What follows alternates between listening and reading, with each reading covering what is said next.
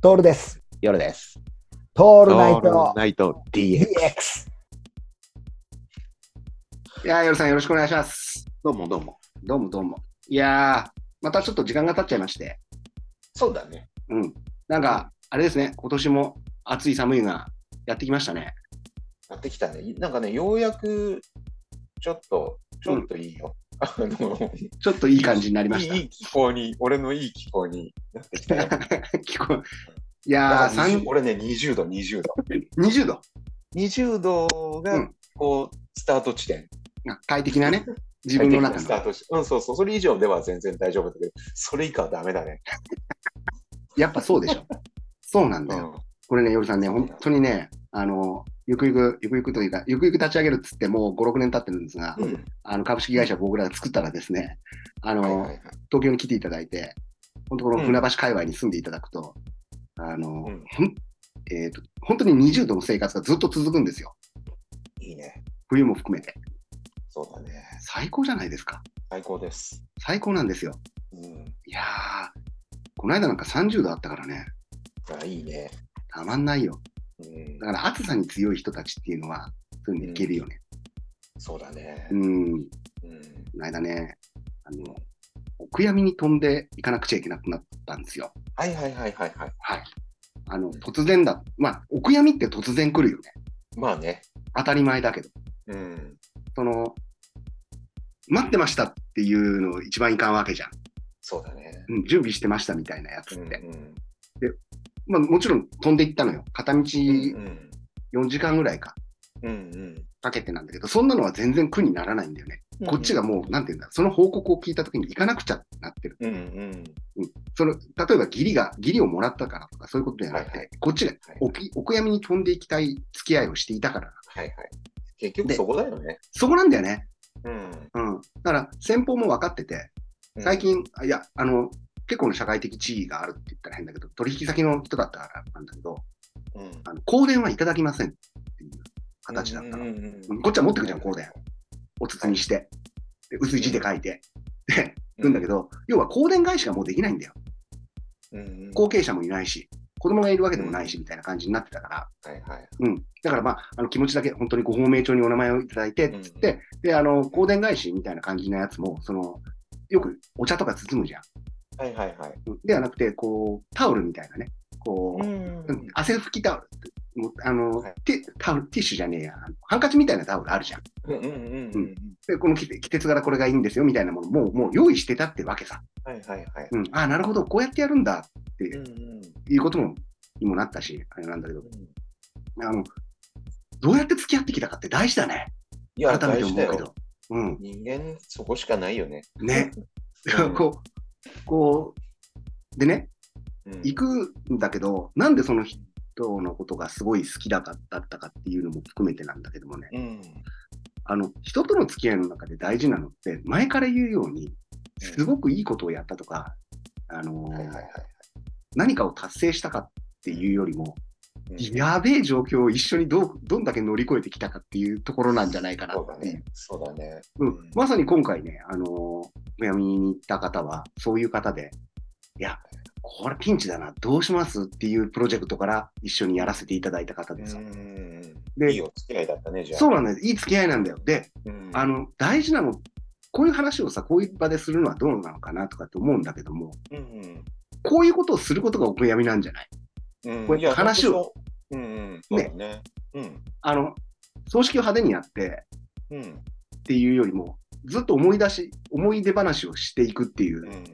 ことかなっていうのがあるのよ。でいいね。わかります、わかります。だからさあ、あの、いつか俺たちだって死ぬっつうじゃないですか。うん。これは結構かね確定、どうやら確定的らしいじゃないですか。うん。そうやって考えると、やっぱ、なんで、どれだけヘマを乗り越えてきたかとかっていうのって、そこに尽きるんじゃない？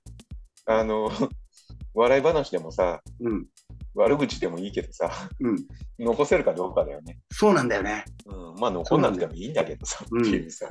でも、残された側からは、やっぱりさ、それをつまみに、そうそうそうそうそうそう。それをつまみに酒を飲むみたいな感じになってくるじゃん。やっぱ、あの、俺の中に本当にそそれをつまみにっていう話が全く当てはまって、その人とも本当によく飲みに行ったんだよね。うん。で東京の人じゃないから、俺はわざわざそ、わざわざって言ってないんだけど、そこまで訪ねて行ってからなんだけど、うん訪ねて行ってから、その人が行ってる、要は檀家ま回りをするわけですよ。うん。うん。いろんなお店に連れてってくれて、で、あの、店の人からかったりだとか、うん。姉さんをからかってみたりだとか、話をしてみたりとかっていう、そういうし、あの、なんていうかな、痺れる空間をを共有してきたっていうのかな。う。うんん。それがすごく良くてね。で、なんかそういうのって、こう、もてなしと言ったら変だけどもさ、うん。うん。あの、そういう店って大事だなって思ったね。うん。店を持ってるとか、こう自分のテリトリーを見せていくっていう行為。うん別に高い、高い店とかじゃなくていいのよ。いや、わかるしさ。うん。だからさ、僕、それを持ってるかどうかの人間もよるじゃん。ああ、そうなんだよね。そこなんだよね。いや、すげえ、こんなに高級で美味しいものを食べさせてくれるよっていうところに俺たち別に 興味がないんだよね。そうなんだよ。そうなんだよ。あの、変な話、それは手に入れることができるんだよ。俺たちみたいな億万長者は。うん、だからお、金で解決できる僕たちは。前から言ってるように、カタログショッピング。そうなんだよね。そうなんだよ。あれ食ったことがあるって言われて、これがななんとかのな英語ランクのなんちゃらとかってもそうなんだけど、あと、うんえっ、と、1本焼酎、15万する焼酎なんですよって言われても、それ15万出せば買えるよねみたいになってくるわけじゃん。うん。俺たちが欲しいものえーってなっちゃうんだよね。そうなんだよね。値段言われた瞬間にさ、興ざめするっていうかさ、うん。いうのってあるじゃん。そうすると多分そこの人たちのところには多分お悔やみを言われても飛んでいかなくていいんだよ。そうなんだよ。結うん局そこなんだよね。う。うんん。でね、あの、俺もさ、いけねえんだけど、あのー、通夜ではなくて、告別式みたいなやつっつうのは、喪服着てなくちゃいけないらしいじゃないですか。はいはい、どうやらね。んどうや。ら。そういう決まりが、ううんん、決まりがあるんですよ。まあまあね。決まりある、ありますよね、そういうの。あの、短パンと T シャツってわけにいかないんですよ。本当に。うん。うん。本当にね。でも、しょうがない場合もあるもんね。で、そう、しょうがないんだよ、ヨルさん。うん本当にしょうがなくて。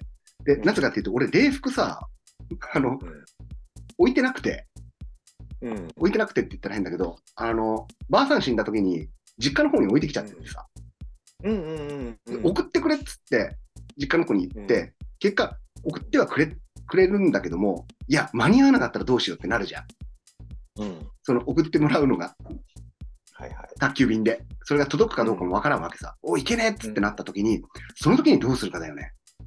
いや、本当にそうだよね。うん、俺、さ、これ、例えばさ、うんと、まあそうだな、TPO をわきまえていく、行ったりするんだけどもさ、はいはいはい。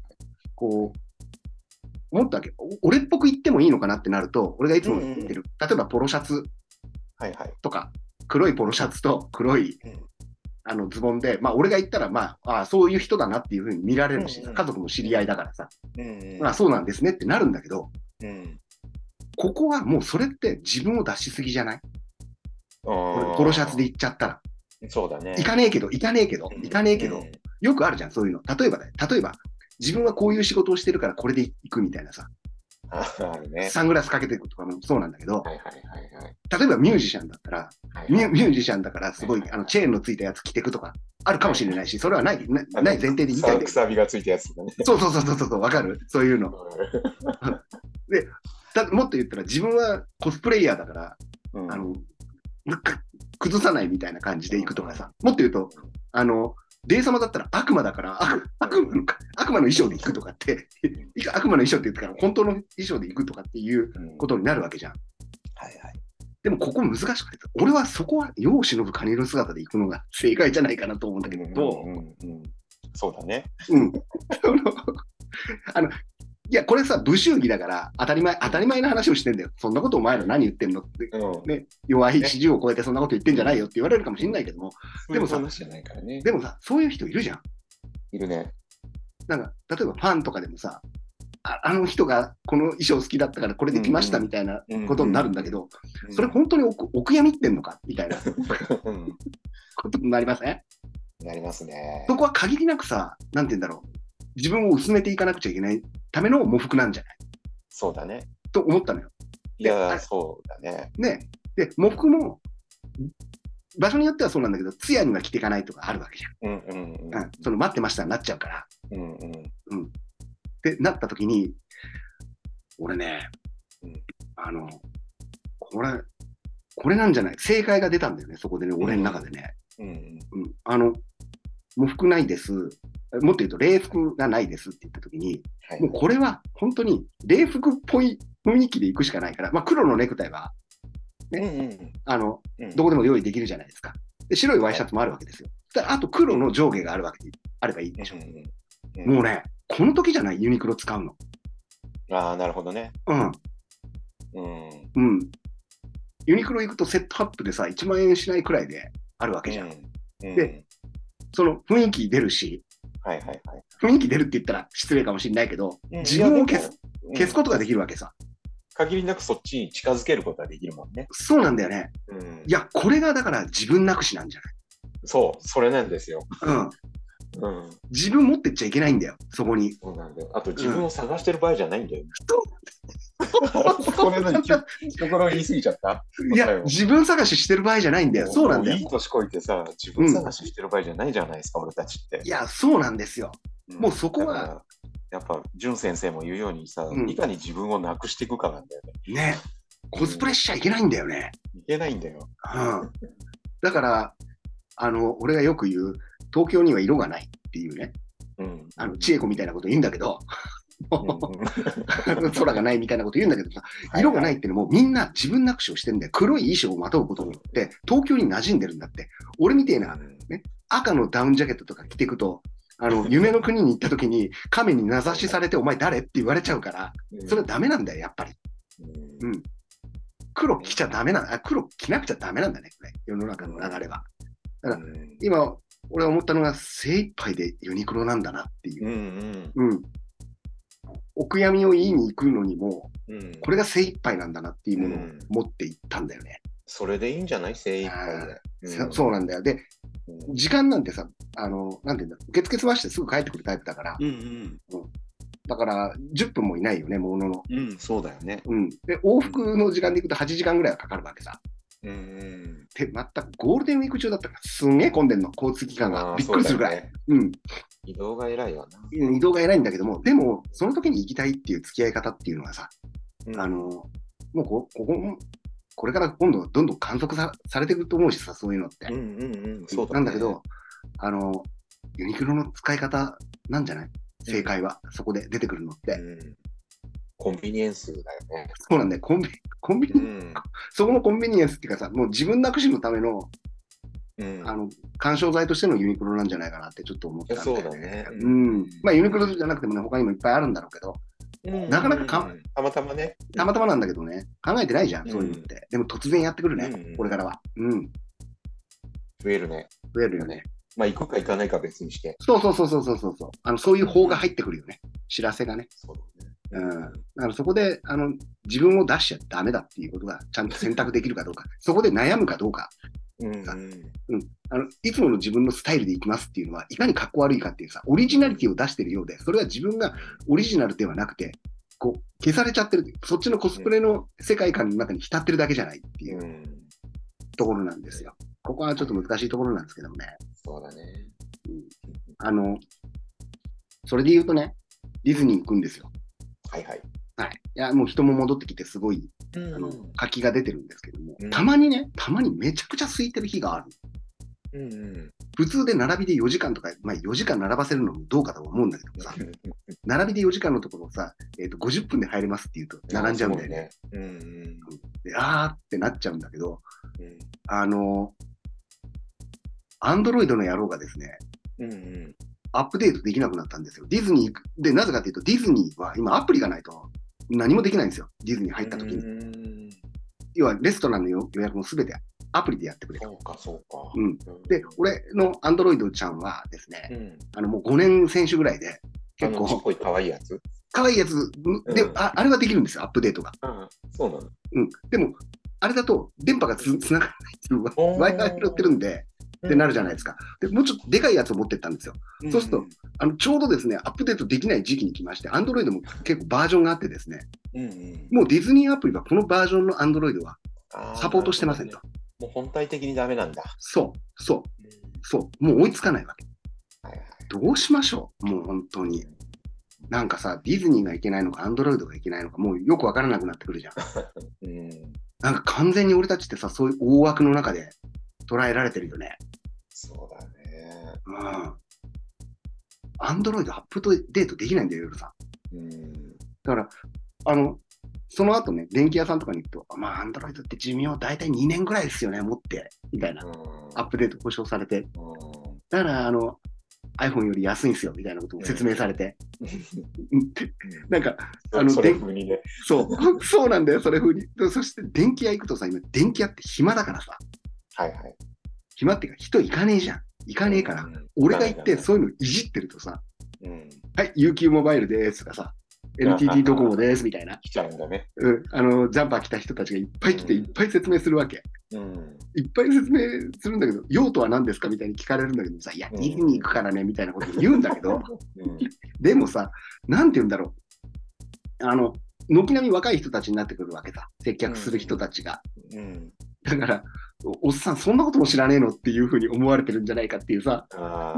こう、そんなのもあり、ああ、結構使ってますねとかっても言われて、で、最終的にはさ、今だったら UQ モバイルに乗っかえ乗り換えていただくともっと安くなってみたいなさ、こんなに安くなるんですよとかって言われるんだけど、そこはそんなに興味ないんだよね。ないよね。うん、俺が一番興味があるのが、なんで Android はそんなに頻繁にアップデートするんだよっていうことと、あの、そこで、こう、そういう流れを作ったこの世の中ってなんだよって、このこう、やり場のない憤りみたいなものを、その君たちに見つけても仕方がないからっていうね、ところで、Android のアップデートっつって、もうそこの場にいることができないからさ、ぐるぐる店内回ってね、ひげ剃り買ってきちゃった。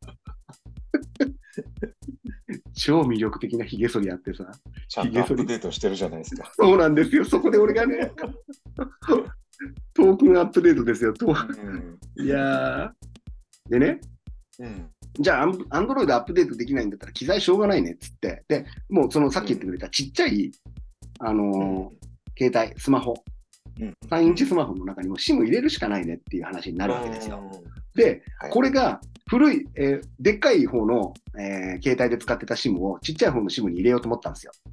うんさ知ってます？今 SIM って、ほぼほぼナノ SIM しかないんですよ。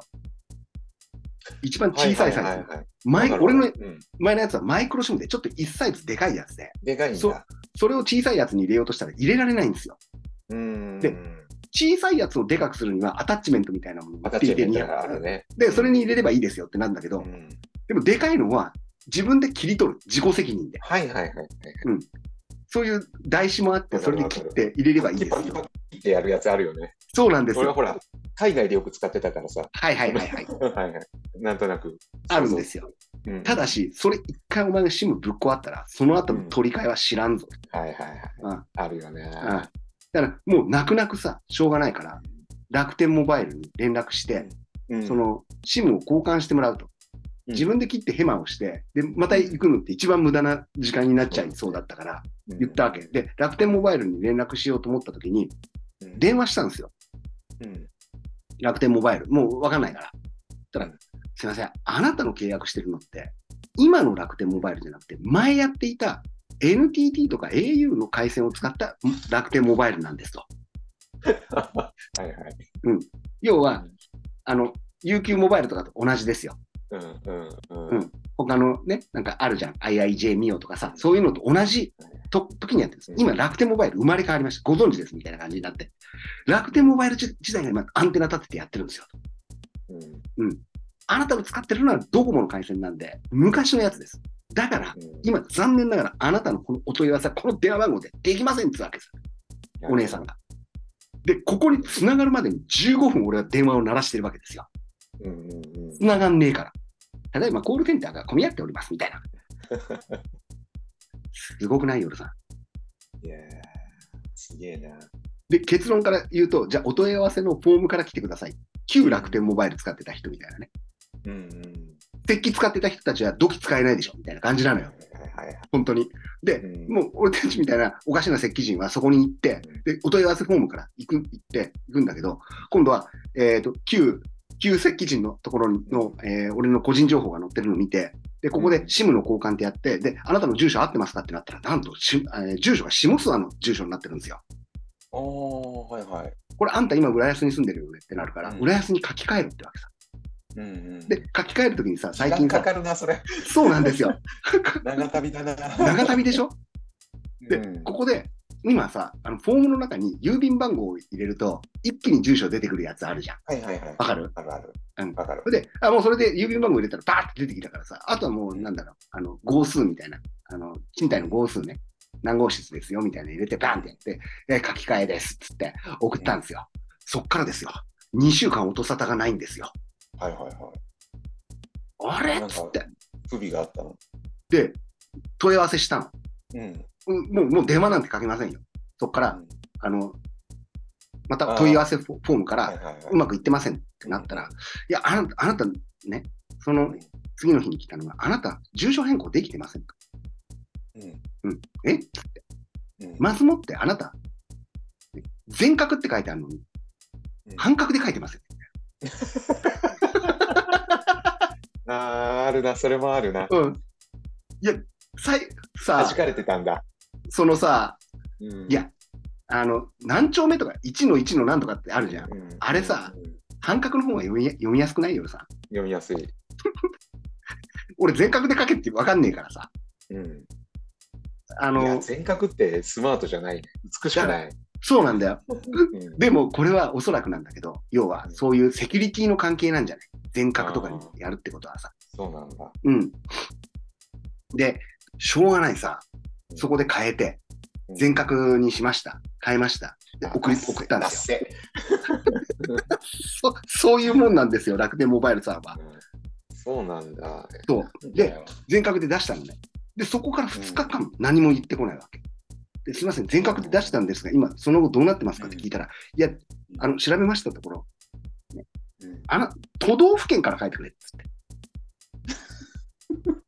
て。ぜ 郵便番号、ねうん、郵便番号で入れた瞬間に、俺のところはもう浦安から出るのね。千葉県って入らないわけ。うん。だから千葉県って入れてくれっつって入れたの。ちゃんちゃんとからかわれてるよね。で、しょうがねえ、それで入れて、で、しばらくお待ちくださいになったわけ。うん。で、しばらくお待ちください。なおかつ、SIM 交換の申請までしたの。うん。でもまだ、で、SIM 交換って通常だと、もう次の日にはできますよみたいなことになってるから、OK、OK と思って、次の日になっても、待っててくださいとなんないんですよ。うん。SIM 交換。うん。どうするよ、さん、それ。もう本当に。いじれるよ。いじれるよね。うん。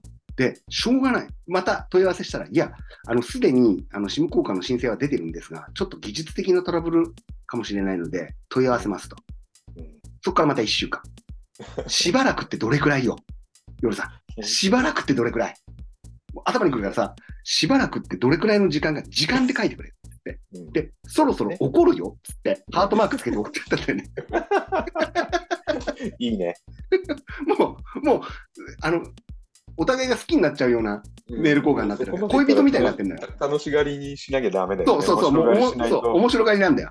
うん。ほんでね、やった結果、あの、調べてるって言うんだけど、俺た俺もさ、毎日同じようなページを見るわけですよ、楽天で。同じこの、ね、ところを見ると、どうもですね、どうも、えっ、と、俺が払ってるのは、月額、旧石器楽天モバイルに1600円払ってるんですよ。うん。ところが、新楽天モバイルにすると、1000円でいいって言うんですよ。なるほど。おいおいってなってくるじゃん。毎日見てると、ね、俺も、ほら、あの、数字見るタイプですから、はいはい。600円安くなるって結構いいじゃないですか。はい。あ、これはもう、うん。SIM 交換じゃなくて、うんうん。今のこのプランを一気に変えて、新しい SIM を送ってもらおうってなるじゃないですか。なりますね。で、プラン交換にして申し込みしたら、今度ちゃんと、あの、住所も浦安市になってるし、うん千葉県から入ってるんで、うん。それを SIM 交換お願いしますって言った瞬間に、もう次の日に届けますって通知が来て、なんと次の日、新しい SIM が届いたんですよ。うんうん。ところが、同じ日に、うん。旧、旧モバイルの マイクロシムがナノシムになって同時に届くんですよ。なるほどね。すごくないですか？すごいねうん。ちゃんとからかわれてるよね。結果的にまだ俺は新プランに変えずに、もったいないから、9で。マイクロシムをナノシムに変えてもらったやつを一回入れて、で、うん6月1日からなんか新しい、えーうんアンテナ型って最強プランになるから、つうからその辺から使おうと思ってんだけど、うんうん。楽天モバイル最高だね。うん最高。最高。おすすめだね。そうああ、たまりませんね。海外いつ行きます？ね、もういつでも行けるよ。うん。いつ行きますか？いつ、こいつ？今年行きますかっていう話なんですよ。実を言うと。はいはいはいはい。うん。ただね、ただ、今年行こうと思っているんですが、うんいろいろ問題がありまして、うん。うん。そのワクチン証明とかもそうですし、うんうん。何が問題かというとですね、うん。あの、マイルがあるんですよ。はいはいはい。賞味期限が切れそうなマイルが。うんうん。で、えーっと、アナのマイルで行こうと思って、うん。バンコクをくぐったんですね。はいはいはい。そしたら、そうです往復3万5千マイルで行けるんですよ。ほうほうほう。これ結構安くて、エコノミーで。安いね。うん安いんで。うん。お、いいじゃんと思って、うん。で、あの、参考までに6月に行けそうな時、2泊3日ぐらいで入れてみたのね。はいはいはいはい。で、どのくらいのうんがかかるかなっていうので、最後のページまで行って、申し込みの段になった時にですね、何が起こったと思うって話なんですよ。はいはい。まあ、手数料取られるんだよね。うんぬんかんぬんで。うんで、手数料で大体1万円近く取られるから、まあ1万円で行けるんだったらいいなになるじゃん。うんうんうんところがですよ、うん。結果出たのが4万円なんですよ。え、プラス？プラス4万円。高え。うん。なんだと思いますよ、さん、これ。なんだろなんでだろう？今まですっかり忘れてた。3年ぐらい行かなくなっちゃうと、お俺たちこれこういうこと気にしなくなってたな、みたいな。LCC で飛んでったから、下手したらさ、LCC で4万円ぐらいで行けちゃうでしょ、今。往復う。いで。けるいける。うん。ササーチャージなんですよ。なるほどね。うんそんなに上がってんの？そうう。ん。。燃料サーチャージが片道1万5千円ぐらいとか。あ、たっけえな。往復3万でしょ。で、手数料で1万円。4万円ですよ。うん。で、これ同じようにして、韓国とかもググったんだけど、全部軒並みサーチャージが乗っかってきて、ああ、そで。まあ、韓国あたりだとね、あの、往復で2万、3万で行けるから、行けるっちゃいけるんだ。だけど、うんなんて言うんだろうな。行けない思い出が自分の中にあってさ、昔超安かったじゃんっていうのがあるじゃん。はいはいはい。これはどうしても抜けないよね。これどうなの？いくらまでだったらいけるのさ。いくらぐらいまでだったらさバンコク？往往復。うん、バンコク往復。やっぱね、俺、6万だな。ギリ6万ぐらいでしょ。ギリ6万。ちょっと前まで8万だったんだよ。8万？実は。LCC で。?LCC どこで？それ。ジップとか。もう、エアージと、エエアージで？アージもそうだし、ジップもそうだし、みんな8万円台だったんだよ。うん。だけどもうさ、ここまでいけないと、8万でもまあ、しょうがねえかなぐらいの感じだったんだけど、うん。もう今もうだいぶ落ち着いてきたんだけどね。やっぱ8万は高えわ。高いね。あだから6万まででしょ？そうやってなってくると。うん。でも今ね、LCC で4万5千だよ。4万5千。エアージ？エアージと、まあ、ジップ半分使ってもいいけど、4大体4万5千スタートぐ ?4 らい。万5千か。うん。これだから、レートで言うとね、俺が初めて30年ぐらい前に行った時も、うん。あの、エアインディアで4万だったね。往復。ああ。サーチャージなんでなくて。そうだよ、ね。それが一番だって4年前の俺がほら、年3回行ってた時なんかさ、うん俺往復2万8千で行ってたから、いや、そうだよ、そうだよ、そうだよ。あの、だよね。そう、スクート、ノックスクートあった時に往復本当に、片道1万4千円だからさ、国内旅行より全然安かった。そうなんだよ、そうなんだよ。うん。だからそれが8万とかだったからさ、ついこのやべえよ前まで。うん。うん。まあ、しょうがないよね。か軒並み飛行機会社潰れてんだもん。コロナで。うんコロナとあと戦争ね、うんうん。ウクライナの、それでサーチャージが上がってるっていうさそ、うだね。今度さ、だから、行ったら夜さん、こう、旅のしおりを作っとかなくちゃいけないんじゃない？もう今度、今度行くときには。それこそ。うん。そね何やります？む向こうに行ったら。向こうに行くっていうのは、まあ、バンコク限定とかタイとか限定になるんですけど、どこに行きます、うんどうしようか。カオさんですか？まあ、とりあえず、カオさんは一回伺っとかないとね、どうなっちゃってるのかね。あそこ行って、ランプトリー泊まって、ランプランプトリーね、あの、この間調べたんだけどね、やってますか？元気でした。あ、本やっ当てました。3よかった泊。4日で、3泊4日でいくらだったかな？は ?7000 円とか。ああ、そんくらいだよね。うん。や相変わらず。相変わらずいいですよね3名まで、3名までその金額でいいですよ、みたいなさ。もうむちゃくちゃだよね。あそこの、あれだね、洗濯機があればいいのにね。あれなかったんだっけ？結局、あの、うんあの洋服屋のところにも。な、なかったんだよ。その、ランドリーサービスはうん別でだからあ出さない。れかククリーニングに頼んじゃうんだよね。そうそうそうそう。うんうんうんそうなんだよ。それもめんどくせえなってういうんか。うん。洗濯機で洗えればいいのにねとかって思ってるから。まあもう一番はもう買って捨てる。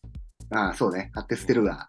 やるよねうん。だからそういうのも含めて旅のしおりって今今後は作るのかなっていうのはあるんだけどもね。あの、今さ、はいはい。BS でやってる今井翼が、うん。あの、チェンマイからサムイ島まで電車で行くっていうのをやっててさ、あちょっとこれをね、俺がね、まさにね、30年前に行った時に全く同じルートで行った電車に乗ってんだよね。そして、あ。ま、うんもう全然変わんないさ、駅とかがあんの。うん。夜さん行ってよ。いいよね。え、行ってよ。俺、それ、夜さんが中継してんの見てっから。一緒にとかやから。じゃあ俺、あの、ビニールに入ってるジュース頼んで買って飲んでるよ。そう、ビニールに入ったジュースとかビニール、うん、ビニール弁当を食ってほしいんだよね。ビニール弁当ね。うん、ビニール弁当を食ってさ、とかっていうことが今後またできるようになるのかね。このサーチャージの高い時期に。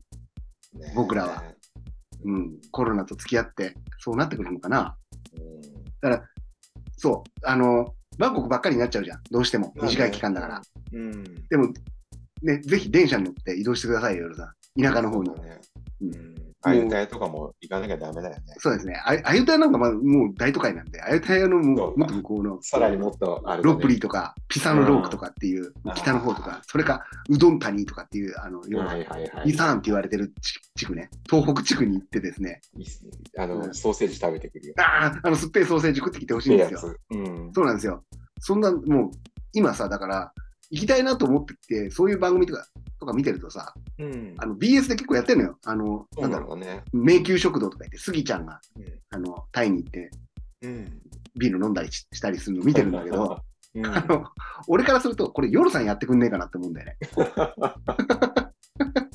俺は暑いから涼しい部屋の中で夜さんがやるのが見たいっていう。おいでよってなる。うん、言っといでよっていうのが、ちょっと気になるところでね。うんでさ、Facebook 見てるとさ、あなた何年前にここにいましたよみたいなのが出てくるわけさ。うんうん。6年前にベトナムにいましたねとかっていうのがはいはいはい出てきて、うん夜さんも俺もそうなんだけど、そんなに土産物って買わないじゃん。買わない。ばらまき系でもうしょうがない持っていくしかないものは、し仕方ないやつぐらいだよね。うん、うんどうお土産選ぶのってどうなの夜さん個人的に好きですかそういうことするの。いやー、あんまりだから土産物屋もそうはいかないもんね行。かないでしょ行かないし俺、買わないえし。うん俺土産物を選ぶの好きじゃないんだよね。うんうんうん、なんかワクワクしないんだよ。お土うん。産に。お土産もらうのはちょっと嬉しかったりするんだけど、最近はちょっとそれも嫌で、うん。うん。自分での欲しいものじゃないものをくれるときあるじゃないですか。はいはいはいはい。まあ大抵そうですよね、お土産って。そうだね。だから、もう三浦淳先生言うがく、うん嫌げ物っつって、うん相手が嫌がりそうなものを選んでいくっていう、あえてね。あえてね、うん。あるよね、そういうのね。あるねで、ももっと言うと、それが仕事でこれを探してきてくださいとかっていうんであれば、はいはいはいはいおお土産じゃなくなるから頑張れるんだよ。仕事でだったらだよ。うん。例えばそれを買買ってきました。それが、こう、売れましたとかっていう瞬間を見たいじゃん。だからさ、ほら、うんなんて言うんだろう。バンコク行っても銀、あの、銀市場とか行くじゃん。はいはいアクセサリー売っていて、これをこうとかって、ああいう交渉はすごく好きなんだよね。あと、うんパワーストーンとかもそうなんだ。うん。でもあれをお土産で買ってこいって言われると、もう、突然げんなりするってわかるああ、わかるわ。うん。俺さ、それで思い出したんだよね。うん。Facebook 見てたらさ、6年、6年 ?5 年前にベトナム行った時に、うん。行きたくないような公設市場に行って、うんお土産買ってるんだよね。思い出したん。なんでかっていうと、うんお土産を頼まれたから。なるほど。難しくない？夜さん。うん。いや、難しいね。これ一番の嫌げ物だと思わない？うん。お土産をこれを買ってきてっつって、うんあっちはこれが有名だから、ここに売ってるらしいから買ってきてくださいって言われて、別にお選別くれたわけでもなんでもないんだよ。うん嫌だね。超嫌じゃない？これ一番の嫌げ物だよね。うん。結果買ってったのが、あの、コーヒーなんだけど、コーヒー豆を買ってったんだけどさ、うんうん。で、何のことはない、その、要は、ジャコウネコが、のうんこの中に入ってるコピルワックっていうさ、はい。あのバリ島で俺たち飲んだじゃん。飲んだ。うめえかどうかわかんねえんだけど、ジャコウネコ行って、うんそのうんこの中にコーヒー豆があって、それをきれいに洗ってく、それが一番うまいみたいなやつあってさ、それがベトナムに、ベトナムの市場にあるからっつって言ったんだけど、要はさ、観光市場なのよ、そこは。うんうんうん。で、で、本当にそれがコピルワークかどうかわかんないわけ。うんうん。わかんないんだけど、それ買ってこいって言うから、しょうがねえ買ってくるわけさ。うんうんうん。この時点でさ、俺たちの中で、ね、トラウマが蘇るわけですよ。はいはい。荷物重くならない？それ。うん。ね。あのさ、だから、簡単に人にここに行くって言っちゃダメだね。そうだね。言った瞬間にそういうこと言う人いるんだなっていうのがあったから、俺それから教訓としてここに行くとか一切言わなくなった。うんうんううん。ん、内緒にしないと絶対に嫌げ物を選べって言われるから、からって思ったんだよ。うんうん。怖いね。買ってこいっていうの。だから、これ買ってこいは嫌だ、やっぱ嫌だな。嫌で嫌でしょ。うん。俺だから今度は夜さんに嫌げ物を言うんだったら、あの、カオさんの通りでと、あの、なんていうの、ビョンって飛ばす、ゴムで飛ばす飛行機みたいなの買ってきて。はいはいはいはい。あれ欲しい。か、サソリね。いやー、最悪に 頼んでるし。めっちゃ頼んでるし。一番いらないものなんだけどね。うん、あの、正直な感想って言うじゃないですか。はいはい。あの、これ美味しくないよとかってうんうん。いうことを言う人いません？これうまくないですよっていうことを言う人ってなんで言うのかね？平気でね、平気で言う人いるよね？いる。うんあのさ、いや美味しくないものを勧めて美味しくないって言うんだったらいいんだけど、うん。ちょっとでも美味しそうなもの、美味しいと思って食ってるものをおすすめしたときに美味しくないっていうのってどうしてかな？ね自分に正直すぎない？それ。ああ。いや、言ってもいいんだよ。うん。見えないとこでならね。うん。うん。悪くないけど言う人いるよね。いるいる。俺、この間そういう人に出会ったんだよね。うん。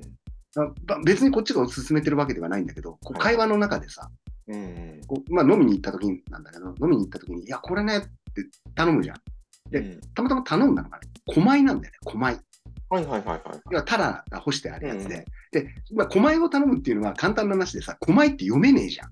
うんうんうん。氷した魚って書くよね、確かね。そうだね。うん、で、狛米、なん誰も読めないから誰も頼まないわけさ。そこの居酒屋でも。でも俺はたまたま読めたから、狛米くださいって言ったら、狛米が出てくるまで結構時間かかったんだよ。うん多分、そんなに頼まれないからっていうのと、戻すのが大変だからっていうのがあって、で、出てきたんだよ。で、俺は狛米が好きだから食って、食ってたらさ、あの、別に勧めたわけでもなんでもないないわけ。で狛米を食ったことがないって言ったんだよね。一緒に行ったうん何人かの一人だ。あ、そうっつって言って、いや、これ、うんほら、えー、マヨネーズをつけて食うと、うまいんですよとも言わなかった。マヨネーズつけて食うんですよねって、俺は好きなんですって、あの、2本あったうちの、2本あったうちの1本俺が食ったんですよ。これ、狛米。うん。それを1本差し上げたんですよ、その方に。はいそしたら、はいそしたら言うわけですよ。いや、これ、うん何がうまいんですかみたいな。うん。どうしよう、夜さん。こういう時どういうリアクション取ればいいの？これ完全にデヴィ夫人だよね。正直に言い過ぎじゃない？うん。どどうどういうふうに処理すればいいの？あ、そうですかっつって、じゃあ返してくださいって食うわけにもいかないじゃん。なんかねね。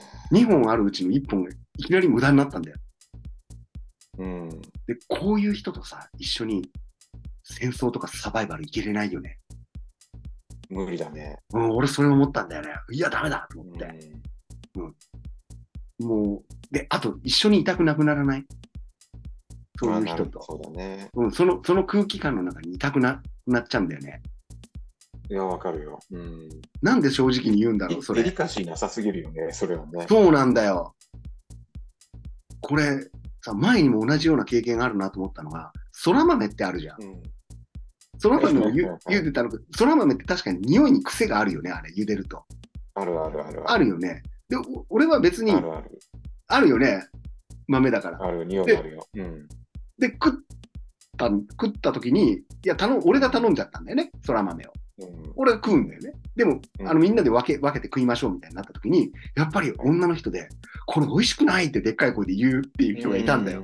もうこんなの本当に20年ぐらい前なんだけうん。ど、うん美味しくないってでかい声で言った時に、俺の表紙の悪さったらないよね。頼んじゃった手前さ。周りが見えないんだろうね。ねえ、うん。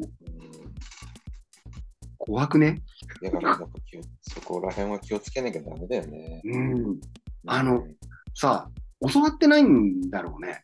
うん、教わってないっていうか、そういう現場にいなかったんじゃない？っていうか、うんお教わってないというか、まあそうだね。かわいそうな、かわいそうな人だよね、きっとねうん。うん。え。うん。としか言いようがないんだけどさ。うんだっ。てあんなに餃子が嫌いな俺がさ、うん福岡でみんなと一緒にうまそうに餃子食うんださ。そう、そう、そういうことなんだよ。そういうことなんだよ。そういうことなんだよ。もう、しょうがないじゃん。そういう場に行ったらっていうさ。うん。うん。そこでまずいのへったくれるのもねえじゃんね。そうなんだよ。だってまずいじゃんっていうようなもんなの。だってまずいじゃんじゃねえよっていうさ。うん。その、な、な、なんていうかな。そんなに自分に正直じゃなくてもいいんだぞっていう。うん。うん。だから手つけなきゃいいんだよ。そうだよね。いやまだ。すいません、苦手でとかさ。うん。まあ言わなくてもいいんだけど、手つかなくていいんだよ。もう、うん言うんだよ、あえて。そうなんだよ。そうなんだよ。こっちが進めてるわけでもないんだよね。狛江どうですか？って言ってないにもかかわらず、狛江を手に取って食って、うまくねえってどういうことだよって思わない。うん。そんな失礼な話ないよね。ないよね。うん本当だよね。まあでもいるんだよ。いるんだよ。そういうのがいるんだよ。本当に。にね。ね。うん。あの、帰省したんですよ。帰省しはいて。はい。で、はいはい。あの、突然だったんですよ。突然。突然、あ、時間ができたから行きましょうかみたいなことになって、まあ、ある程度予定はしていたんだけど、あの、いかんせん、実家の方がボロくなっていてですね、あの、はいはい。ボロく、ボロくなってるプラス、年寄りが住んで、年寄りが、えーっと、いくつもある部屋のうち2個ぐらい一人で使ってる場合ってありますよね。あるね。うん。あの、全部き、どっかの部屋きれいに開けときゃいいじゃんっていうのにもかかわらず、うんうん。いろんな部屋にいろんな荷物を置いとくパターン。まあ、それは、そうなるよね。だからだんだんね俺が帰るってなうんなると、一回全部リセットしなくちゃいけないと。うんはいはい。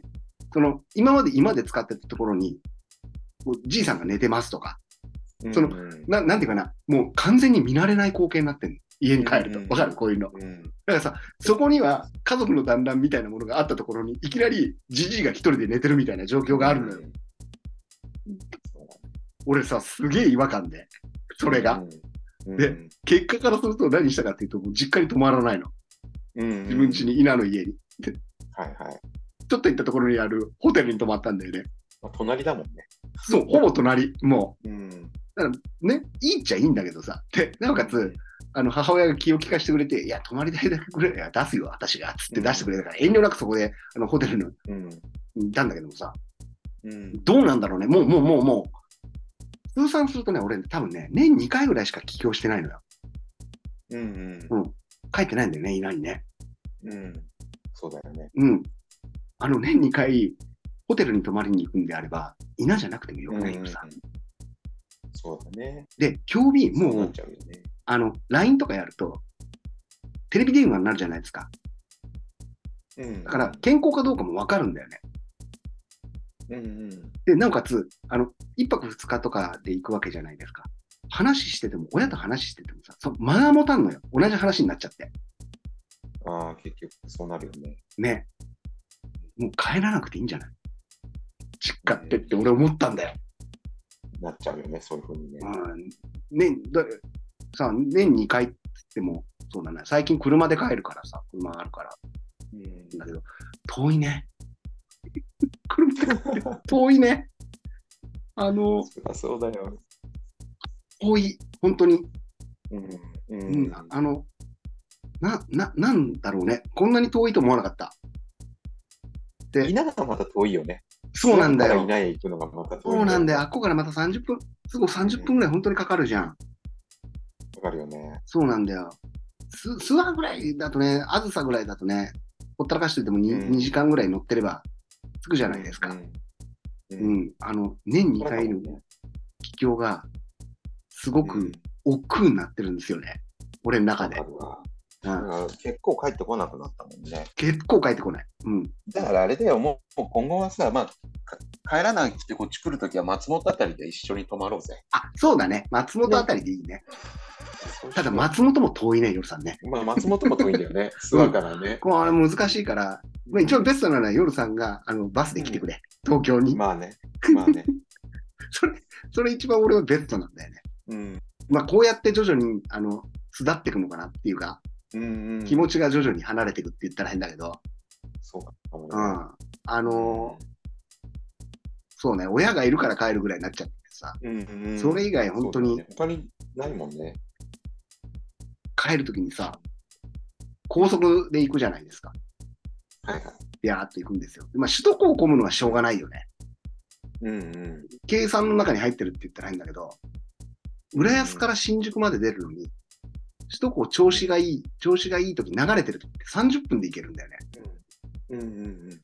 で、これ、新宿まで下道で行っても40分なのよ。あ流れてると。あ。うん。これどっち選ぶ？夜さん。高速乗るか、下道で新宿まで行くか。高速だよねな。うんなんで高速選ぶのかなってこの間思った。本当に。うん。で、高速もさやっ、ぱ走りやすいよね。そういうことになってくる信号。止まらなくていいのが大きいかな。そうなんだよ。信号止まる。うん要はさ、俺たちストップが嫌いなんだよ。そうなんだよね。うん。で、特に信号でと止まった時に損した気分気持ちになるじゃなるなるなるなるなる。ん。ね。でも、首都高ってさ、トミカみたいになってるところあるわけよ。うんすげえうん4層構造みたいになってるのがあって。で、今後それをさ、昔のさ、ナビない時代なんて、えらい目にあったもん、俺。そうでしょ？あの、大体地図が読めないとかいうレベルじゃないじゃん。うん。うん。ちょっとふ、急に、急に言うなよ、みたいな感じだった。ね。そうだよね。うん。慣れてると、慣れてくるといいんだろうけど、うん、だから感覚でね。ね、だから逆に言うと、首都高の中って早く走らない方がいいんだよ。ああ。うん、ゆっくりの方が、ゆっくりというか、渋滞してくるいるくらいの方が、うん次ここだなっていう心の。準備ができるじゃん。うんうんうん。でもそれがないとっていうのがあったりするからなんだけど、まあ慣れてくると、そう、首都高を乗るんですよ。要は、うんそう、信号がないからな。うん。でさ、今、これがさ、首都高、新宿まで、あの、30分で行けるでしょ。うん。そっからなんですよ。八王子まで。すげえ時間かかる。うん。中央道混みすぎじゃない？あそこ混むんだよね、本当に。だバスで行っても必ず予定よりのあの長くなるもんや。なるよね。うん。あの、車線が少ねえっつうのもあるじゃん。うんうんあと、中央道、まあ、東名もそうだっちゃそうなんだけど、うん逃げ道が途中でないわけよ。うん。ないね、そうだね。要は、一回新宿まで来ないと、中央環状線か都心環状線に行けれないわけだよね。うんうん。それか、もう、最高の手前の八王子ジャンクションで、圏央道に行くっていうさ、俺と夜さんが湘南行った時の道ですよ。はいはいはいはい。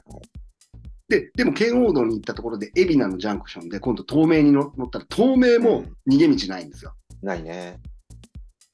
どうしよう。もう本当に。日本の道路情勢はどうなってんの夜さん。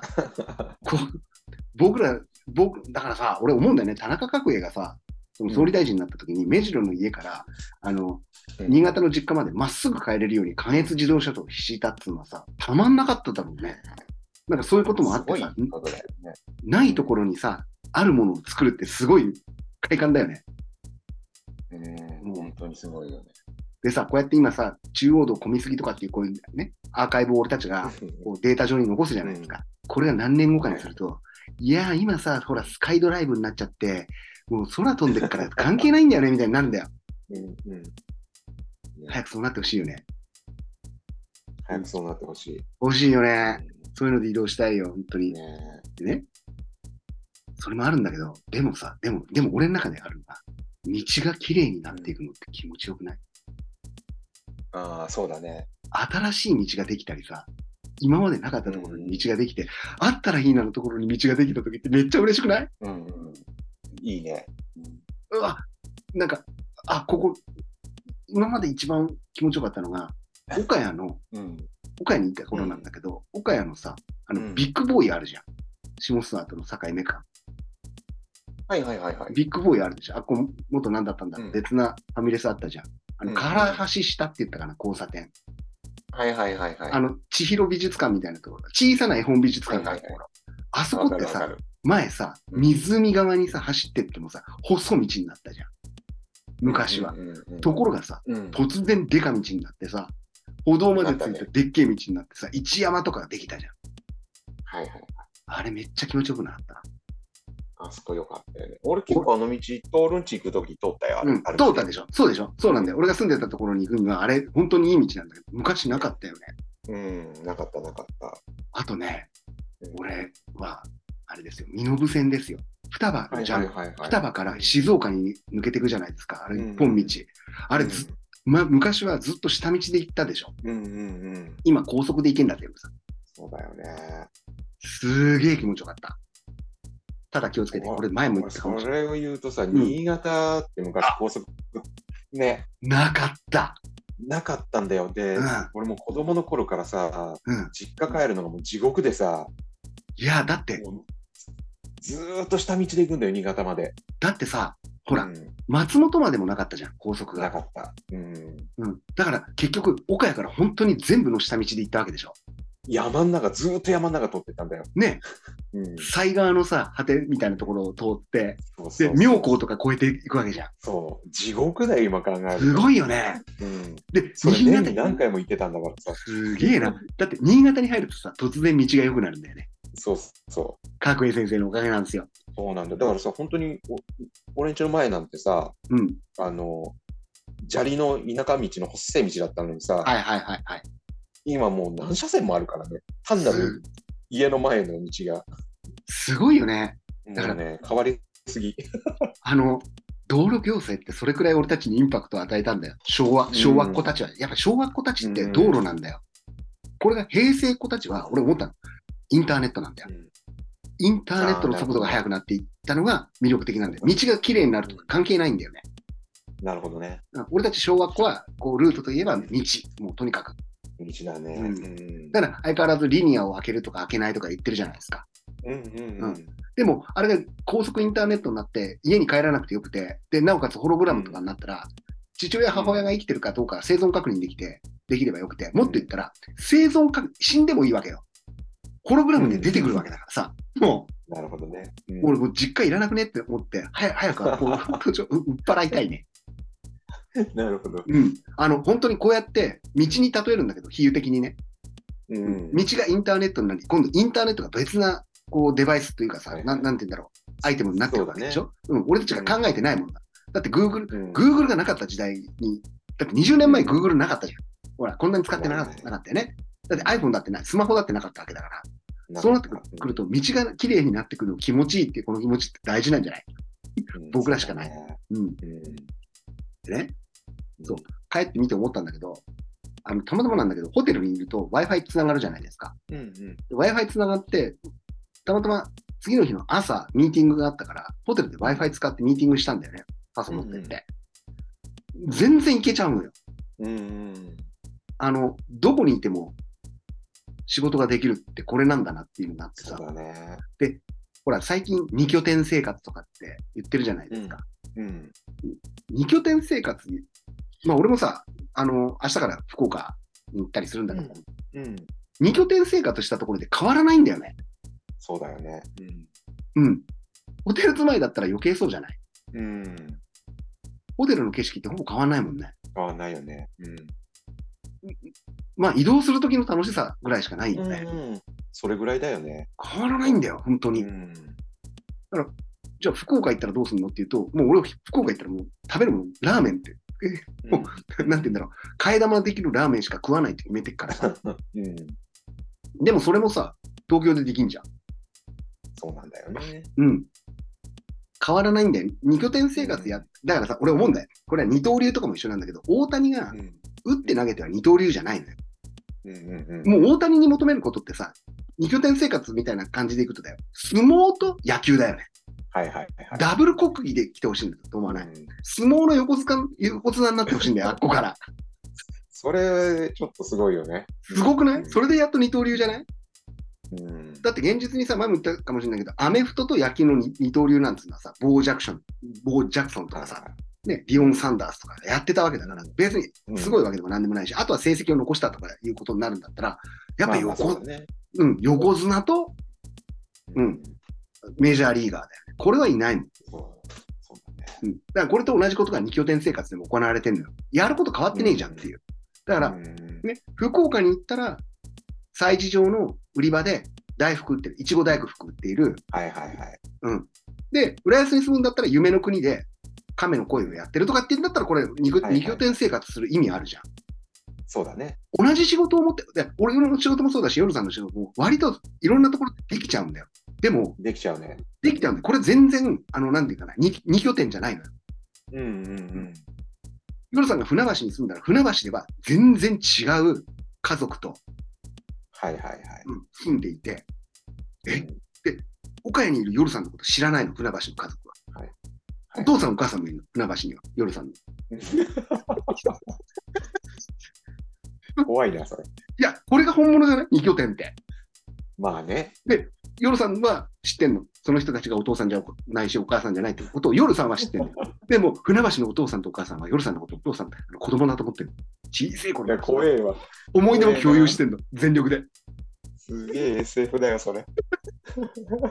ここれ、星新一先生、こういう二拠点生活書いてませんかね？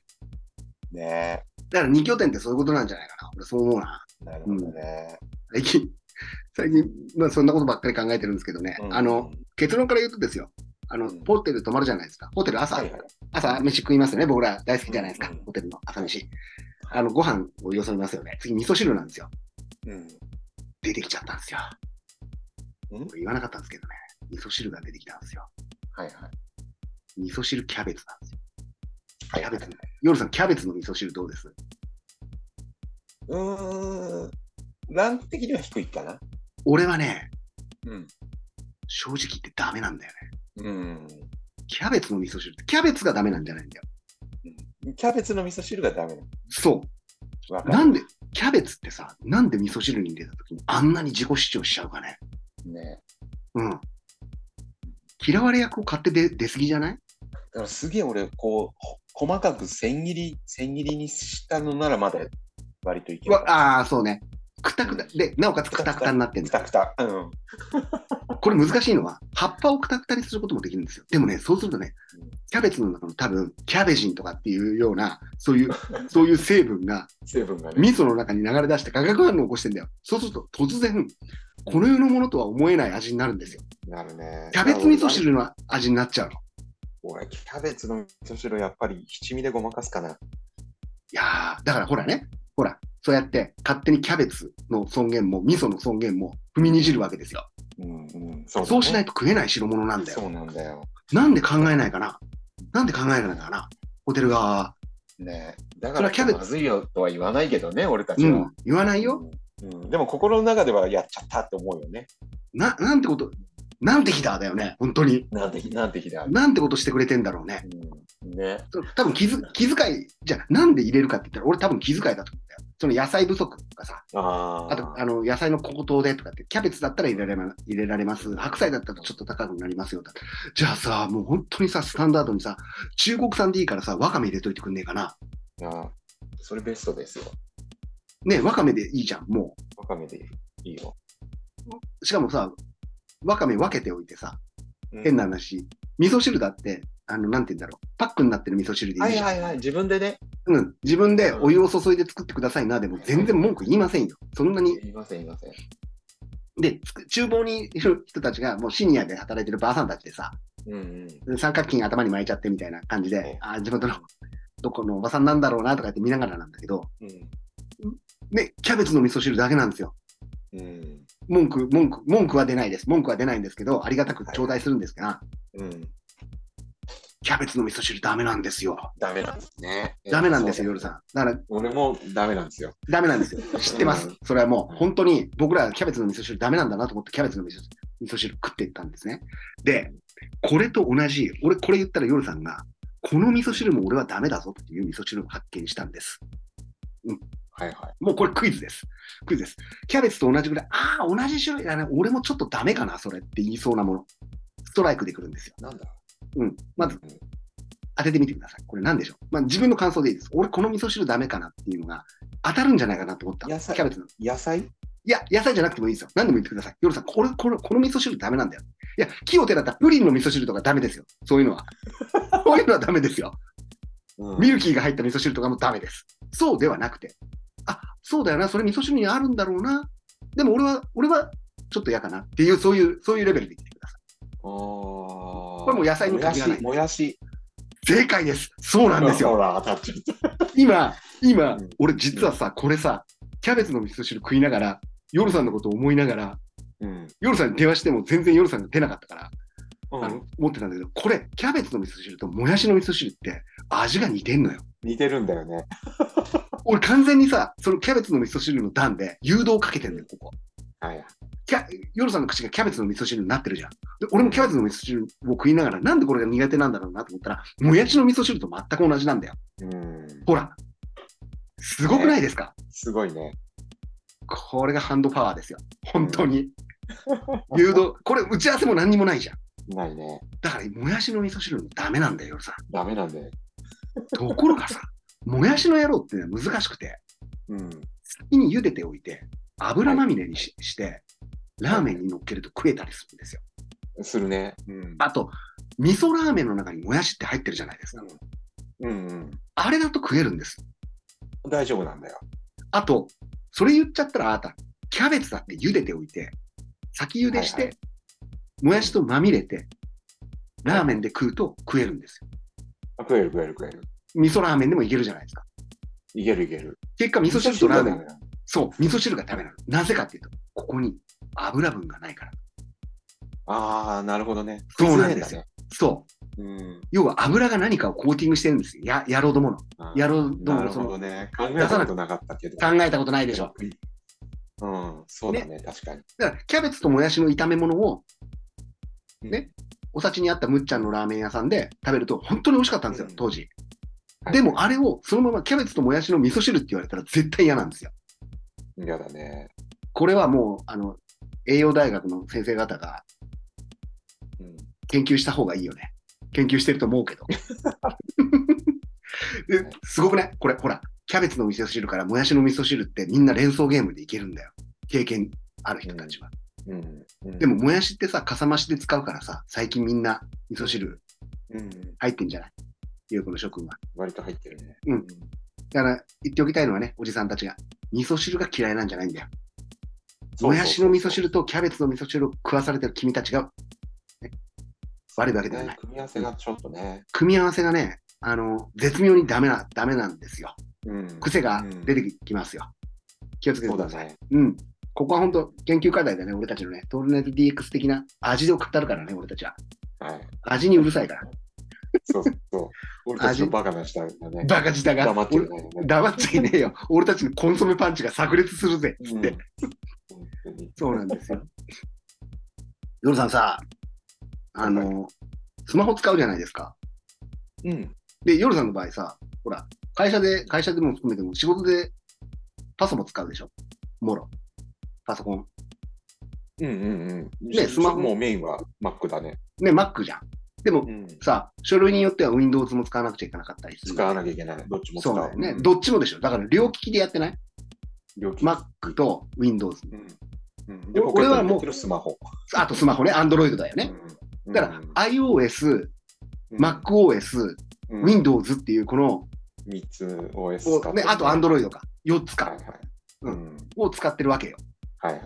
で、俺もそうなんだよ。Windows こそ最近はほぼ使ってない。あのうん要は、Windows で使うのってほぼオオフィスのソフトぐらいだから、はいはいはい。Mac 用のオフィスを入れて、それでなんとかしてるっていうのと、あと Google のさ、あの、ドキュメント、クラウドで使えるドキュメント、Google ドライブを共有してみたいになってるのね。うんうん。あのさ、これ、よ、夜さんが一番普通なんだけど、4つの OS に、もう共通で使えるメモアプリとかって、どう？使ってる？そう。超便利じゃん。使ってないよ。うん。使ってないよね。使ってない。で、しかもオフラインで使えるメモアプリ。はいはいはい。これ Google だとあるんだよ。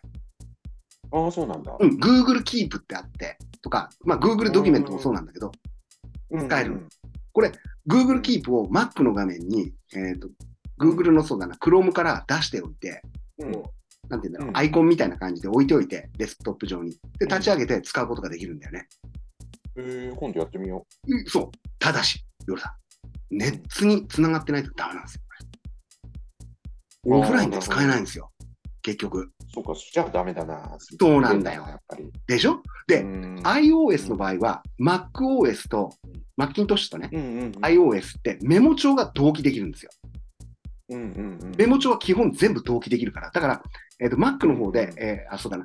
外出先で iOS 使って iPad とかで、こう、メモ帳にメモしたことが、すぐに Mac に同期されて出てくるのね。はいはいはいはい。すげえ便利なのよ。で、オフラインでもできるから。うん。めっちゃ便利じゃん。そうだね。なんかさ、この4つの OS、まあ Windows もそうだったりはするんだろうけど、4つの OS を一気にオフラインで使えるような、もしくはオフラインで立ち上げても編集が可能なようなものって出てきたら超便利だと思わない？超便利。うん。ちょっと本当に真面目な話しちゃってんだけどさ、欲しいよね。や、まあ、うん欲しい。だから、なんていうかな、俺らの仕事ってさ、常にこう、ドキュメントとた戦わなくちゃいけないじゃん。はいはい。で、そのドキュメントもなんていうか、プログラミングとかではないからさ、うん。そんな専門的なコードが書けるわけではないんだけども、でも文字として残さなくちゃいけないとかさ、さっき言ったようなさ、半角が全角がとかさ、こう、そうなんだよ。どっちかっていうと見た目じゃん？中身っていうよりも。そうなんだよ。こんな全角で文字を打つなんて恥ずかしいことはできないよ。恥を知れだよね、楽天よそう。だよ三木谷。恥を知れだよ。でうんこの時に一番俺たちが難儀してることって何かっていうと、まあ昭和生まれのおじさんたちが難儀してるのは、このメモ帳なんだよ。メモ帳の共通点なんだよね。はいはいはい。意外にローテクなところで悩んでたりする。で、これを聞いてる若者諸君、Z 世代の諸君は、おっさん何言ってんだと。これ一発でこれで解決できるんだよっていうものを見せてくれ。うん。しかもそう、だね。うん、俺たちの、俺たちにユーザビリティめちゃくちゃ合わせてくれ。うん。うんうんこれはね、あの、ん？70億ダウンロードぐらいするよ。本当に。するね。うん、する。ま、間違いなくうん。やっぱそうなんだね。メモ帳困ってるでしょ。困ってる困ってる。リマインダーとかも含めてなんだけど、本当にみんな困ってんだよ。うん。あーここはね、大事で。でね、書き起こし AI 欲しくない？あー。欲しいね。今までこうやって喋ったことを全部書き起こしにしてくれるやつって、うんああるじゃん。音声入れると、今、今、今 YouTube とかでもそうだよね。でも字幕が出てきたりするじゃん。うんうんで一昔前、10年ぐらいの前のやつって結構使えなくてさ、そうなんだよ。使えないんだよ。使えなかったよね。うん。こう、会議の議事録とか取っていてもさ、ひっちゃかめっちゃかになって、なるなるなる。うん。今相当改善されてんだよ。みたいだよね。うん。めちゃくちゃ改善されてるから、逆に言うと、あの、書き起こしっていう仕事がなくなってきてんだよね。ああ、そうかそううか。ん。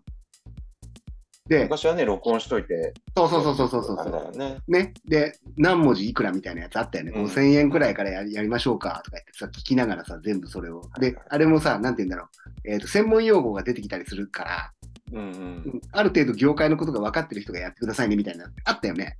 はいはい。今ね、全部ね、書き起こし AI, AI がやってくれんだって。そうかそうか。しかも。そう。しかも、要点を3つにまとめなさいとかって言って指示出して、そこから書き起こすんだって。なるほどね。すごくない？すごいね。すごいでしょ、書き起こし AI。もう俺たちがほらう、ん俺たちみたいなさ、GPT はさ、もうはいはい。そっちについていくじゃないですか。今までのものが良かったなんて1秒も思わないわけですよ。うんうん、そうだね。全部 GPT が正しいよね。だってもっと言うとさ、俺思うんだけど、夜さんも俺もなんだよ。うん俺たちの仕事なんか奪われたって全然いいと思わない？いいと思全然いい。そっちの、そっちの方が、あの、楽だし、もっと別のことに時間使えるし。そうなんだよ。そう、そうだよね。そうなんだよ。仕事がなくなって困る人って、じゃないんだよ、俺たち。うん。うん。仕事はなくなってほしいなと思ってずっと生きてるからっていうのがあるんだけど。そうそう。今度別のこと考えるから、ね。どっちかって言ってやってくれた方がありがたいんだよね。そうなんだよ。で、うん。この書き起こし AI のくだりでいくとね、もっと、もっと先進的な書き起こし AI が実は欲しくて、俺。これも Z 世代の君たちに言うんだけど、脳で、脳みその中で俺が考えてることをもう書き起こせう。んうん。いや、本当にそうなんだよ。うん。中抽象的なやつをもう的確に書き起こしてほしいんだよね。本当だよね。うん。うん。もうこれがさ、結局言葉でコミュニケーションするんだけど、それができちゃったらさ、俺の口じゃなくて、俺の AI が考えたことが、夜さんの AI が考えたことと会話をし始めればいいんじゃない？うんうん。それが、こう、しかも AI は前から言うように勝負の世界だからさ、必ずさ、最適解を出してくれるわけでしょ？うんうんうん。仕事なんてそれでいいよね。それでいいよ。余計な摩擦とかいらなくなるじゃん。書き起こし AI だよねい。らない。ロマンもいらない。いらない。いらない。本当にいらないんだよ。だから書き起こし AI っていう、これが多分、また俺たちはさ、今 AI が出てきて、えっ、と、2025年のシンギュラリティを迎えとかっていろいろ言うじゃん。次じゃあ2030年になった時にはこれがスタンダードになるはずなんだよ。もう脳で考えてることを、えー直接的に信号で送って、うん。こういうことですよ。相手に提出しますけど、うん。って言った方が正しくて。で相手が出してきた AI が AI 同士の会話を始めるっていうのが、これが書き起こし AI2.0 だよね。いいね。チャット GPT2.0 がやってくる。もうここもね、本当に予測しておくと出てくるんですよ。こういうのが。そうだね。うん。さあ、あの、これ、俺はすごい感動した出来事がね、最近あったんですよ。うんうん。選挙あったじゃないですか。1ヶ月ほど前にあ、。はいはい。統一地方選挙。あの、兵庫県の芦屋市の市長になったうん。彼、天才って言われてる彼なんだけど、26歳で兵庫県の芦屋の市長になっちゃった。ああ。はいはいはいはいはい。あの、灘高をトップの成績で卒業し、うん。東大に一夜漬けで入学し、東大辞めてハーバードに行って、うん。で、地方自治みたいなことを研究し、帰ってきて、芦屋の市長になるみたいな。無敵だよね。無敵だよね。俺たちが待っていた。要はさ、俺たちが待っていたものじゃない。うん。メシア降臨だよね、これ。完全に。そうだよね。じゃない？うん。あの、選挙で選んでとかさ、民意を聞いてとかいうレベルじゃなくて、こういうのを待ってたんだよ。そうだね。要は台湾、台湾でいうところのさ、あの天才のオードリー・タンみたいな感じで、うん。うん。こう、民主的にやってたらさ、うん。世は進まんぜ。さっきの書き起こし AI もそうだし、やっぱうん本当にすげえ、いや、いや、灘高に受かるとか受験がとかではなくてね、うんうんうんうん。ではなくて、もう本当に完璧超人みたいなのがいるわけじゃん。そうね。コミュニケーション能力も高い、勉強もできる、まあ、運動はともかくとして、その考え方とか、うんそういうことが全部できるのが、そういうの彼が AI 使えばいいんじゃない？そうだね。無敵だね。無敵だよね。うん。だから、えーもっと言うと、こういうのあるとさ、そういう人が、あの、独占して何かをすると良くないよ的なこと言うじゃないですか。悪いことに使ったらどうするんですかみたいな。はいはいそういう本当に、なんだろう、チンカスみたいなさ、意見が出てくるんですけど、はいはい。でもさ、でもさ、今それじゃない？イーロン・マスクそうじゃん。そうだね。ね。うん。その今、よく牛耳ってるのなんてさ、みんなでみんなで決めた会社が出てきてるわけじゃなくない？結局ね。強烈に尖ったやつが作った会社とかさ、作った制度がさ、出てきてるわけでしょ、うん。俺、だからね、その天才芦屋市長みたいなやつが、もう、うん。なんて言うんだろう、全国に出てくればいいかなと思ってんだよ。さあ、ちょっと面白いよね。面白いよね。うん。あの、通会でさ、俺も全部見たわけではないんだけどさ、うんなんか、結構いい感じでコメンテーターのやつらを論破していくんだよね。うんうんおっさんがさ、いや、これはち、この理論はアメリカのなんとかさんが言っていてみたいなこと言って、あ、それ僕の先生ですみたい たまんないね。な。たまんないじゃん。うん。こう、空気投げ感があるじゃん。うんうん。でもこ、ここから期待するっていうかさ、もう俺たちはさ、そこには行きつけないってことは知ってるしさ、うん別にそこに行きてえとも思わないからいいんだけど、うん。そういう人たちを、うん。こう、求めてない。今。はいはい。そうだね。うん。民主的であることが正しいとはそんなに思ってないんじゃない？うんもっと言うと、民主的っていうことはさ、もう SNS でさ、民主はバカだっていうことが分かったじゃん。うん。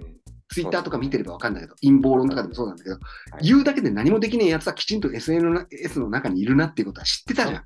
ちゃんといるからね。ちゃんといるよね。SNS 番長でやっていて、なおかつアカウントまでの取り上げられてみたいなやつが いるっていうことが分かったじゃん。でもそいつに何も力がなかったことも知ってるじゃん、俺たちって。本当にリアルにやっても全然面白くないっていうね。SNS の中で気の利いたこと言っていても、本当に実際やって話すとさ、こんなつまんねえ人間なんだって、目の前のスマホとか携帯いじってることしかできねえやつなんだだなってことが分かったじゃん。うんだね。分かったんだよ。で民主主義ってそういうことなんだよ、夜さん。うん民主主義で選挙でみんなで選んでいいなと思う人を選んだことって目の前のスマホをいじって人と会話しない人が選んだぐらいに思ってればいいんじゃない？うん、そうだね。ここでね、また新しい俺が AI を Z 世代諸君に作ってほしいことをここでメッセージで残すんだけど、うん。おまかせ推薦っていうさ、せえー、と AI を作ってほしいのよ。要は、俺たちの。うん、そう。あの、この人を推薦したいですではないのよ。うん。推薦をお任せしちゃうっていう。うん。うん。あんたが考えていそうなことってこれですよね。だったらこれですよみたいな、もうお任せ推薦で出してくる。で、チェックリストをぴょぴょぴょって入れると、お任せ推薦通りの人が出てきて、その人がいい人かどうかは別として、あなたのお任せこの人で別すよとってしね、て。そうそうそうそう。うん。うん、この人選ぶ選ぶといいですよ。え、俺これじゃねえんだけどな相って言。そう、相性診断。そう、まさにそのお任せ推薦。うん。ねだから、うん。マッチングアプリだよね。そうだよね。うん。うん。選挙マッチングアプリ。でも全然いいんじゃない？それで。いや、俺もう本当にそれだと思うよ。ね。うん。最高に効率がいいじゃん。最高に効率いいよ。だからさ、もうこれになっちゃうと、もう技術的に可能なんだから、直接民主制だよね。当たり前だけど。うん。うん。代議士選んで何かを決めるなんてアホらしいじゃん。うん。これが必要だなと思ったら、これを、えっ、と、すぐにみんなの、えー頭の中の AI に語りかけて、書き起こし AI が作って、こう決まりました。うん、この民意はこれです。例えば、浦安市の民意はこれですよ、みたいな。となったら、それで決まっていくわけ。反対意見があるんだったら、ちゃんと選挙出てくださいよね。うん。1日に15分行われる議会出てくださいよ。15分もいらないよね、そんなの。1分間でできる議会に出てくださいよ、つって言えばいいじゃん。ね。しかも出なくてもさ、自分の AI が勝手にやってくれるんだよ。うん。お任せ推薦良くない？お任せ推薦いいと思います。効率良すぎです。ね。だってさ、今さ、浦安市のマンションでさ、連続4回放火が起こってんだよ。自転車置き場で。あ、知ってる、知ってる。連続4回だって。夜さんと一緒に行ったさ、あのさ、なんて言うんだろう。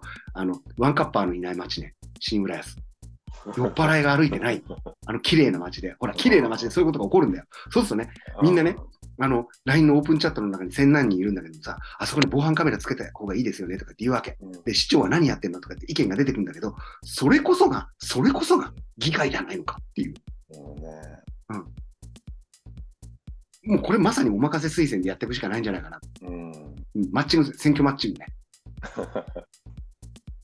これあったらさ、うん。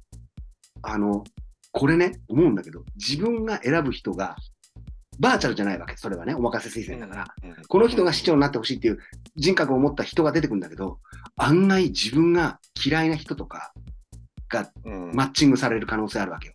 いや、俺こんなんじゃねえって、こいつじゃねえって、でも本心はそこなんだよ。うんそうするとね、うん何が起こるかっていうと、本物の足足の市市長の天才みたいなやつが出てきて、本当にすげえやつだとするじゃん。そうするとね、その考えにみんな合わせようとするんだよ。なぜかっていうと、自分のアイコンがそれだからってわかるからさ。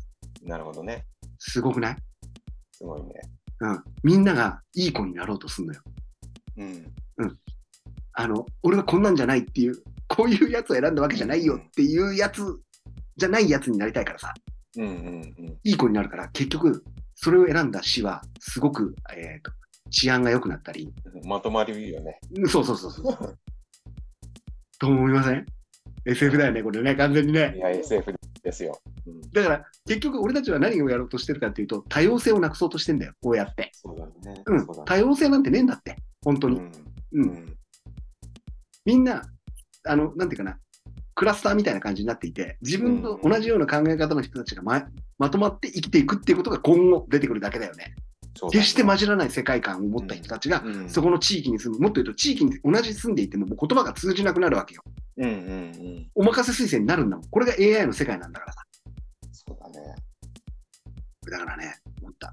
学校ってさ、今すごいんだね。学校ってさ、iPad とかって普通に買うらしいじゃないですか、高校うんう生が。んで、なんか授業で使うらしいじゃないですか。うん。ねもうさ、学校で iPad 使いながらさ、授業やっちゃったら、俺たちの頃もあってね、パソコン教室とかってなかった？一切使われることがない。うん。パソコン教室に一歩も俺入ったことねえよ。でも40代ぐらいあったよね。あれ、富士通とかが超儲かったってことでしょ。そう。あれ、なんだっけな、結局、文部省？当時でいう、うんがもう、多分、あれだったんだろうね。富士通とズブズブだったんだろうね。そうだよね。ね、うん。その業者とズブズブで。係とかはもう全部富士通だったからね。やっぱそうでしょ？そうそうそうそほら、もうさ、そういうのがさ、知らないうちに iPad だよ。何やってんの、日う。本の企業は。ね富士通ば Fpad じゃないんだよ、もう。ねパッキントッシュですよ、そんなの。本当に。うん。本当、本当だよ。ね、本当だよ。うん。すごくない？すごい。だってさ、iPad なんかあってさ、授業中に見ていいってなったらさ、絶対、俺も100%エロい動画見てるわ。だろうね。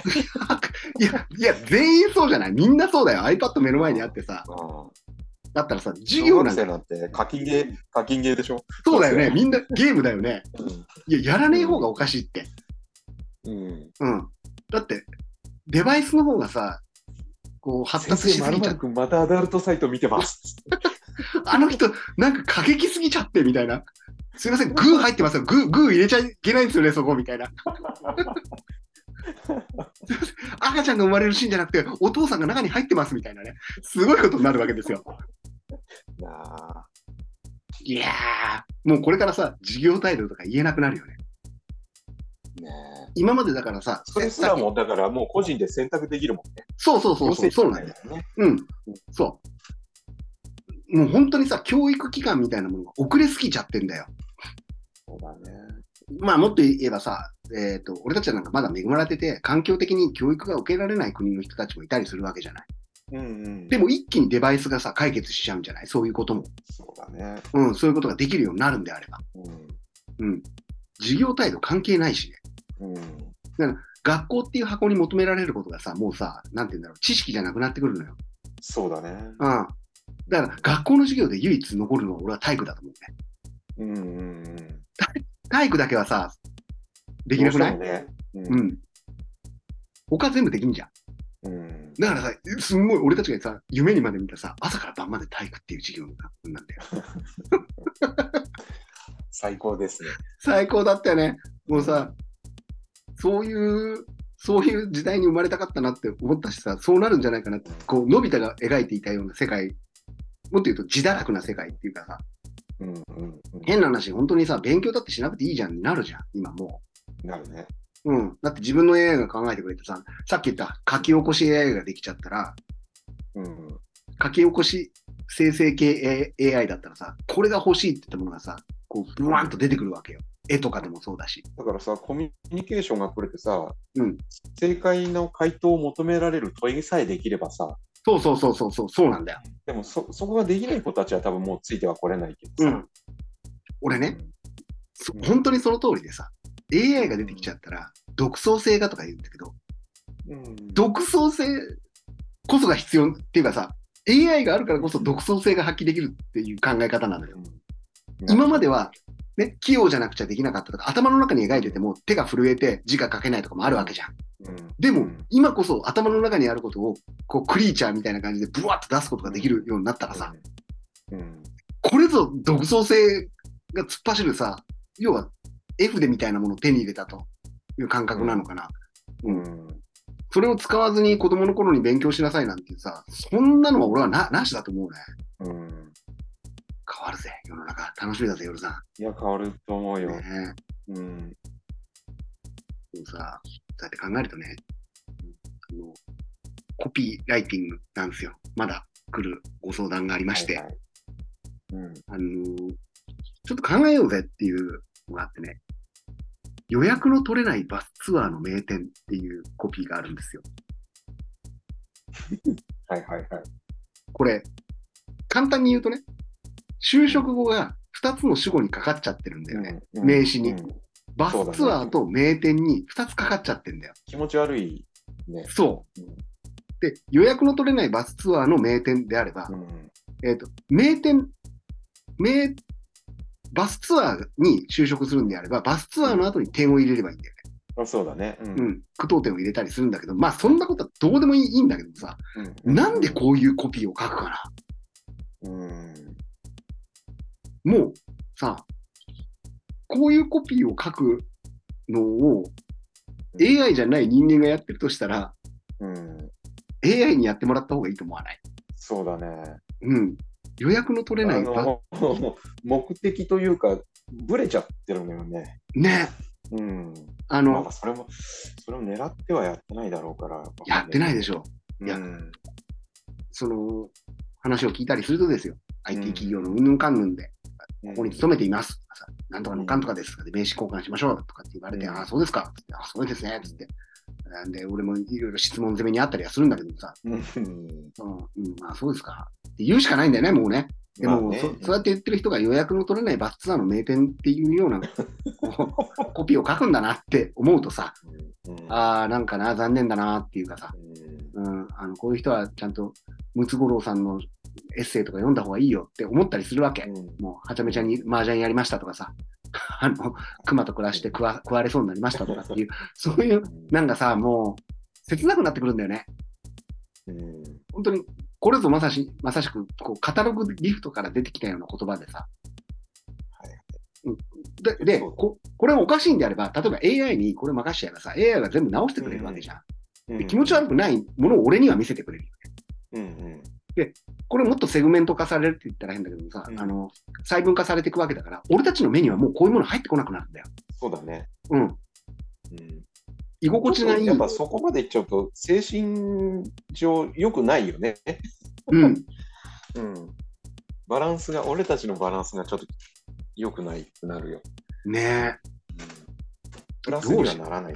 なんえ。どうしようかね。こういうコピー書く人たちに何て言えばいいんだろう。もうアドバイスできなくてさ、添削してくださいって言われるんだけど、添削する気がないっていうね、こっちにも。だからそういうレベルじゃないもんな。うん。だからチャット GPT にこの文章のおかしいところを指摘してくださいって言って、うん。投げ込んで、書かせたやつを、ひっちゃかめっちゃかにチャット GPT が書いてくれたやつをそのまま添付して俺を渡した。チャット GPT がこうやって言ってますよ。うん。さあ、そうそうなんだよ。あの、最近言うのはさ、じゃあいや、まあ、わからなかったらチャット GPT にに聞いてみてくださいよ。って言うと、ああ、すげえ便利ですね。わかりました。あ、意外に見落としてることがあって、とか言うんだけどさ、うん。見落としてることじゃなくて、俺は散々やれって言ったことだよね、それっていうのをさ、チャット GPT に言われてわかるのかよ、みたいなさ、うん。そんなもんなのかもしれないね。そんなもんなんだよ。そんなもんなんだよ、さ、もう、本当にそのレベルなんだよね。結局ね。うん。あの、本当にご、この時期なんですが、立て続けに5、6件企業相談っていうのを受けて、はい企業相談っていうのは、あの、要はベンチャーというかね、自分がアントレプレレナーとして起業したいと。独り立ちというかね、あの、まあ、個人事業主とかも含めてとかっていう相談を一気に、うん、来てですね時期なのかね。多分時期なんだろうね。時期じゃない。そうだよね。5月、5月病だからじゃない？これ。うん、そういうことだろうね。うん 言って、適当なこと言うね。いや、来るんだよ。うん。本当に。で、まあ、たまたまなんだけど、俺俺はさ、ほら、4回ぐらい転職してるって言ったらいいんだけど、4回ぐらいの人生なのよ。塾の講師、予備校講師、家庭教師みたいなことをやり、自分で塾を作り、立ち上げ、その後、うんえーと、会社を作り、それを解体して、で、うんまた今に至るみたいな、このうんマーケティングをやりとかってやっていって、う今は別のプロデューサーみたいな仕事をやってってやって、すごい4回ぐらい転職してるのと変わらないんだよね。もっと言うと転職じゃなくて、ね。えっ、と、起業を4回してるような感じなんだよ。うんうん。で、別に成功してるとは思ってないのね、自分でも。うんだって、あの、思い描いた通りにはいってないから、すべてが。うん。うんうん。なんとか生きてる感じない。生き残ってるのが、すごくしっくりくるんだけども。うん。で企業相談を受け受ける人たちって、やっぱり、それぞれにいろいろ思いがあったりして、うん。意外なんだけど、年寄りの人からも来うん。うん。もう60超えてっていう人から相談が来たりするのよ。はいはいはまあ、逆に20代のっていうのもあったりして、うん。で、30代もあるか、30代、40代。で、うん俺たちと同じぐらいの4、50代の人もいてっていう、本当に千差万別、だ男子も女子も多い、ね、男性、女性、性別も関わりなく、たまたまうまく来てるんだけどもね。うん。あの、結局ね、うん。既存の打破なんだよね、うん。企業って。うん。今までやってきたことを全部、捨てなくちゃいけないって、捨てなくていいよっていうのもあるんだけど、うん。えっ、と、考え方を全部捨てなくちゃいけない瞬間って必ず来るんだよね。はいはいはい。うん。すげえ難しくてさ、これがみんな、みんなそこ、が多分一番難しいだろうね。めちゃくちゃ難しいなっていうのはあるのよ。で、俺自身もそうだったんだよね。で、ほら、夜さんにさ、うん広告作るときとか、うん学習塾やってたときにはさ、うん俺がまさかこっちの方の広告業界に入ってくるとは思わないから、うん。広告を頼んだりしたわけじゃん。うん。うんその時とはもう全く考え方が違うじゃんね、今ね。そうだよね。うん。当時思っていたのはさ、なんて言うんだろう。俺のやり方でこんだけ合格者を出すことができるんだから、絶対売れるぜっていう考え方なのよ。うんで、夜さんも、あ、そうなんだって話聞いてくれて、じゃあこれで広告打ってみようみたいな話になってくるわけじうん。なんだね。ゃん。うん。で、そこにビジネスとしての関係性が作られるよね。うん。うん。でも、じゃあ次に今度、じゃあコンサルタントみたいな仕事とか、コピーライティングみたいな仕事ってなると、そこを一回超えてこなくちゃいけないじゃん。そうだよね。うん。なんでかっていうと、自分が専門家ですげえコピーをかけるわけではないんだけど、相手のものを売り始めるとか、自分のものを売ったら売れるとか、売れないものを売ろうとして売れちゃったとかもそうなんだけど、そうすると考え方が全然違うわけよ。そう本当にだね。もっと言うと経験値とかがあるわけでもないじゃん。はいはい。結構完成勝負みたいになってくるね。あの、インスピレーションの勝負みたいになってくるんだけども、うんじゃあそのインスピインスピレーションをどうやって入れ入れてきたのっていうと、今まであったことがないような既存の知識、既存の打破をしてきてるのよ。そうだね。うん。えー？っていうようなさ、こんな、もうトラブルとかも含めてそうだし、うん。想像してなかったことが目の前に起こるから、想像してたこと以上のものができたりだとか、えーとはい受け入れることができるようになってきたんだよね。うん、そうだよね。なかなか説明がつかんのです。いやだ、だけどさ、それをやらなくていいのはさ、うん。多分スポーツ選手ぐらいじゃない？そうだよね。うん。その、自分のやりたいことだけをうん。一生懸命やって、うん。ね、他のことはやらなくて済む職業って多分スポーツ選手ぐらいだと思うんだよ。いやー、そうなんだ違よ。うかな。これね、スポーツ、これさ、前からのくだりで言うと、要は、うん。そこにきちんとレギュレーションとルールがある世界観なんだよ。そうだね。スポーツってそうでしょ。ん殺し合いじゃないじゃん。ビジネスって結構殺し合いの部分あると思わない？あるある。裏切りとかも含めてビジネスってなると、うんやりたいことやってるだけじゃダメなんだよね、結局。できないんだよねやらなきゃ、覚えなきゃいけない。まあまあ、そんな人間付き合いとかさ、うんうん。ね、馬鹿し合いとかさ、うん心のこう探り合いとかさ、はいはいはいはいはい。そこまで全部含めないと多分ね、これさだからそう、まさにそうなんだ。だよ。やりたいことがビジネスじゃなきゃダメなんだよ。うん。うんそういうことだよね。そうそうそうそう。ビジネスっていうゲーム、ビジネスのゼルダの伝説やらなくちゃいけないんだよ。そうだね。だから広いんだよね。そうそうそうそう。ゼルダの伝説のこの、ここの、ここの部分だけやりたいっていうのはできないんだよね、ビジネス。それは無理。それはうん捨てこしないよ。そうなんだよ。そう、まさにそうです。これが俺が俺それは、でもそこってさ、一番分かりづらいところじゃない？分かりづらい。で、俺が一質問する言、人たちに。そう、うん相談を受けて、俺が言うのは、これ既存の打破しないとちょっと厳しいですよっていう話を本当に5、6人もって、もっと多いかな。うん今数えてみたんだけど、8人だね。8人。5月に入って8人ですよ。8人になんでこんなこんなにやってんだろうと思うことがあるのね。そうなんだ。でさ、うん。うーんと、みんな起業する人たちに結構共通してるのがあって、共通してるっていうか、カテゴリーがあってさ、うん今までになかったもの、斬新なものを売ろうとする人っていうのは割と来ない、俺のところには。それは結構芸術家だからさ、うんうんうん今まで誰も見たことがないもの、例えば生成系の AI でこういうものを作りますっていう相談は来ないのね。はいどっちかっていうと、今まであるものをアレンジして売りたいです。うん、まあもちろんそうだよね。俺もそうだったからさ。うん要は、俺で言うと、えっ、と、家庭教師っていうところでやっていたのを塾にするとかっていうの分かりやすいじゃない。うんえーと要はね、じゃあお客さんってどんな人なんですか？っうんて言ったときに、あなたのね、エンドユーザーはどういう人ですか？ってうんやった方がいいけど、やれてない人ですよっていうことが多いの。例えば、えーと、あんまり言っちゃいけないのかな。コピーライティングもそうじゃん。コピーライターとして独り立ちしたいです。あ、そうですね。ううんん、コピーライティング、セールスコピーライティングあった方がいいってことは分かってるわけ。うんうんお客さんもね。とか、うん広告屋である俺たちもセールスコピーライティングが必要だなって思うじゃん。はいはい。でもやれてないじゃん。現実そうそうじゃなくてさ、例えば、夜さんがやってるようなディレクションとかやったら、自分がコピー書くなんていう時間がないしさ、なそうだね。ギリデザインが、デザインもさ、全部ゼロから立ち上げるなんてできねえじゃんうん。相手の話聞いてたら。うん。だからお任せするよっていうことがあるよね。そそういう仕事がね。うんあるある。でもこれをデザイナーだけでいきたいですとか、コピーライターだけでいきたいですって言ったら、これは結構大変なゲームにならない。それは本当に一握りいるかいないかなんじゃないかな。いや、そうなんだよ。それはしかも実力ではなくて運が良かった人。そうなんだよ。完全に運ゲーなんだよね。ね。うん。まあこんなこと言うと多分ロマンもやったくれもないのかもしれないけど。これさ、ほんとやる気はそうなんだ。そぐわれ、そぐ、そね、そぐことになるかもしれないけど、でも結局そういうことなんだよね。そうなんだよ。だってさ綺麗事じゃない、うまくいかないよ。いや、マジでさ、怖くてさ、俺。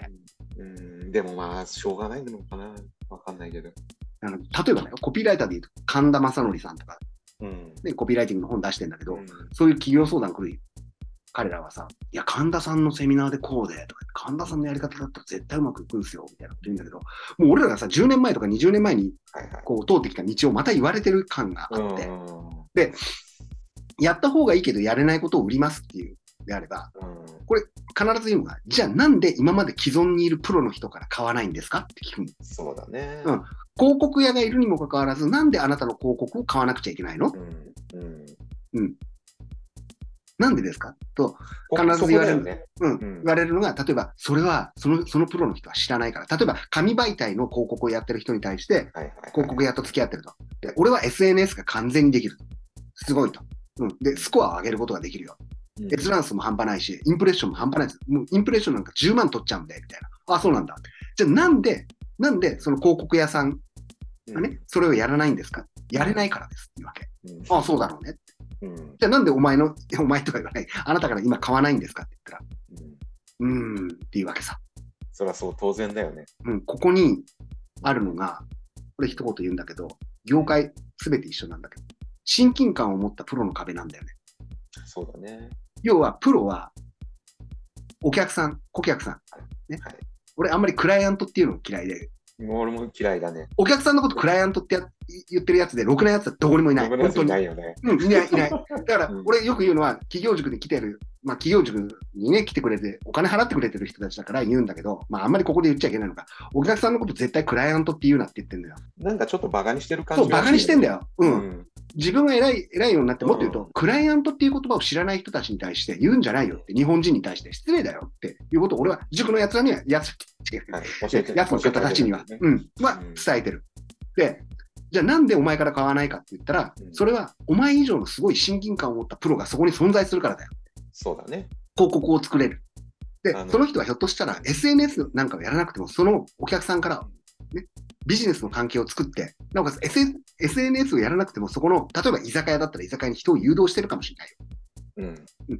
居酒屋に、俺たちもあったじゃないですか。焼き鳥屋に、えっ、と、SNS を使って人を呼ぼうぜとかってやったんだけど、はいはいはい。実際うまくいかないのはなんでかっていうと、そこのマーケットがないからだよ。SNS をやっている。そうだよね。うん、そんな地方都市で10万、10万人以下の地方都市、都市ね、うんマーケットが。そこで SNS やって集客がうまくいくっていうのは、それはうまくいってる体を作ってるだけよっていう。そうだね。うん。成功例としてね。そう。俺たちだってそうじゃん。その体を作る、その体を作る広告を作るのが得意じゃん。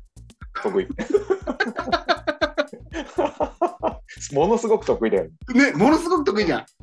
で、そこでさ、俺たちが夜さんで言うデザインをさ、バチコンやってさ、こう真似できないデザインはないっていう、これで作ってくれてくれって言ったら3つぐらいのデザインを余裕で作れるわけよ。しかも時間かけずにさ、こっちはクリエイティブしてないから、トレースはするけどっていう。でうん。俺だったらコピーだったら、このコピーだったらいいって言ったら、そこから持ってきてさ、それを書き換えて出すんだけど、ここ最近最近はさ、チャットチャット GPT とかできちゃうわけでしょ？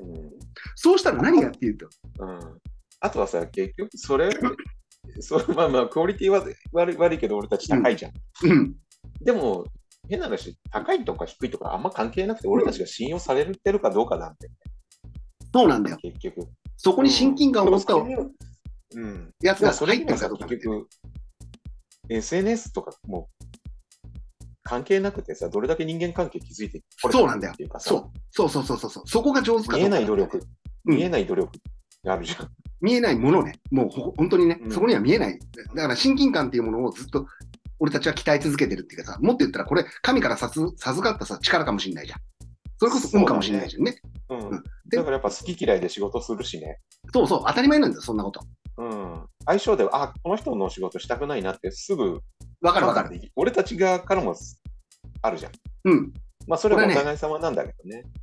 あの、なんでそれ、今の、今ないものを売ろうとしてやってるところがなくて、じゃあなんで今あなたが買われていないかっていうと、そこなんだよね。すごく大事なんだよ。親近感を持ったプロの壁を越えていないし、うん。それを越えようと思ってないっていう、うんそのビジネスのゲームの中にまで足を入れてないんだよ。なかなか難しい。難しい難しいだからみんなそうみんなそううんでで、言われるのは、じゃあ YouTube で出した方がいいですかねとか。うんうんうんそういうことじゃないんだよねうん、ちょっとその前にやることあるよねっていうさ。うんうんやっぱ圧倒的に人付き合いの勉強からスタートした方がいいよね。まあ、そういうところも含めてだよね。だから、うん。息を飲むようにうん。タイミング、で、これ言うとね、それもコピーライティングななんじゃないんですか？みたいなこと言われるわけ。それができないからコピーライティングやってるんですよ、私は。とかって言われて、あ、そうんそうだな、つって。それは、それは申し訳ないね。それは、それは申し訳ないけど、一生懸命しこしこブログを書いて、うんあの、情報弱者にそれを送ってあげてくれよ。送れよっていう。そうだよね。だから結局、そうなんだろうな。騙しになっちゃうよな。うん。そうなんだよ。騙しが入るのよ、そこに。うん。うん。だって、そこなんだよ。で、うん。じゃあ、これ次に来るのが、じゃあどうやってお客さん見つけてきます？みたいな話になるわけ。いや、うん今度マーケットがある、ある、そんなに言うんだったら、そんなにね、うん誰も、例えばインスタ、インスタを誰もやっていないと、この地域では。うん。稲とか諏訪かもしれないね。とか、岡谷、でも何でもそうだわ。やってる人がいないと、そういうインフルエンサーが。うん。うんだからマーケットはあるはずなんですよ。うんああ、そうなんだね。うん。で、うまくいってる人は、例えば、えっ、と、岩手でやってうまくいってる人、えー北海道でうまくいくとか、静岡で、このパターンにしたいっつって、これネット上にあるわけじゃん。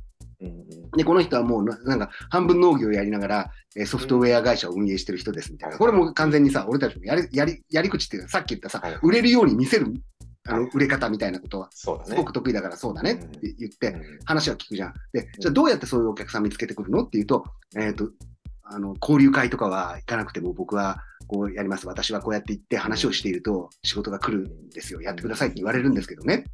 うんって言われるんだけど、カフェとかサロンとかって言うんだけどもさ、これってそこまでいったらもうやればいいじゃんってなるよ。簡単な話なんでお金は払わないの。うんお客さんは、エンドユーザーは。いやー、だってそうだよな。やった方がいいって思ってるんだけど、やらなくてもいいことなんで、だから、そうだね。やらなくてもいいことをあなたから教わって、なんで私がやらなくちゃいけないのになるわけ。そこにやっぱ需要がないっていうのはもう致命傷なんだよな、やっぱうんビジネスとして。だからさ、例えばだよ。例えば、代行でややるんだよ、最初はっていう。はいはいはい。うんうんアカウント運用みたいなことまでやればうんいいじゃんって言うけど、うんでも、アカウント運用して求められるのは何かっていうと、インプレッションじゃないんだよ。そうだね。客が何人来ていくら払ったかなんだよ。そうなんだよね。うん。で何何万人に見られても商売にならなかったら意味がないんだよな。そうなんだよ。で、何万人に見られるやり方もあるんだよね。もちろん、もちろん。俺もそれもやってるしさ。あの、うんページビューを10億回とか回して、それは認知を取ってから、取ってから親近感に持っていくっていうやり方ももちろんあるんだけど、うんいかんせんさ、全国をマーケットにしてなくて、地域マーケット、エリアマーケティングにしているんであれば、、やっぱり、あの、もっと別なやり方あるんじゃないのっていう話もさせてもらったりだとあか。で、じゃあなんでカフェの店長が、その、お前の話を聞くのって言ったら、そりゃ、一杯コーヒー飲んでくれてるからだよ。うんね逆になってんじゃん。うん要はこれ難しいんだけどさ、お金を払ってる側がお金をもらう側に変わるっていうシフトチェンジってめちゃくちゃ難しいんだよね。はいはいはい。そうだね。だから最初からお金をもらってる側がお金をもらい続けることはできるんだよ。ビジネスとしてやるんであれば。うん、うん、そうだね。でもこれを逆にすることってほぼできなくない？オセロのように。むずいなうん。しかも必要不可欠でないもん。うん、そうだね。そうなんだよ。で、ここすごく大事なんだけど、うん、正論を聞いてるだけなんだよね。そうだね。相手のね。うん、うん。正論は聞いてもらえるだけなんだよ。どんなに正しいことで、どんなにすごいことでも、あ、そうなんだ、すごいねって言ってくれるだけなんだよ。言ってくれるだけってことは絶対責任持たないのよ。そうだね。聞いてるだけじゃない人は厳しいこと言うよ。だから俺は嫌われるんだけど、あの、相談を受けたときに、それ売れないですよ。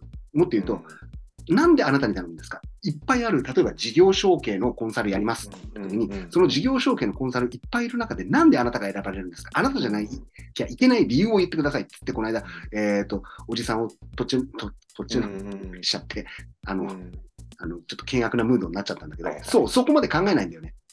なんとなく付き合っていけば仕事来るし、誰もやってないからなんですよって。そうですね。確かに事業承継できてない会社いっぱいありますね。確かにって聞くんだけども、じゃあどうやって営業してくるんですかっていうと、いや、YouTube でとかってなってくるとさ、あの、YouTube で来る客が正しい客なのかとかさ、うん、俺はすごくそれが感じてしまって、でね、これとは逆、まあ、自分の足でポスティングするところから一回やってそうそうそうそう、そっからなんだよ。うん。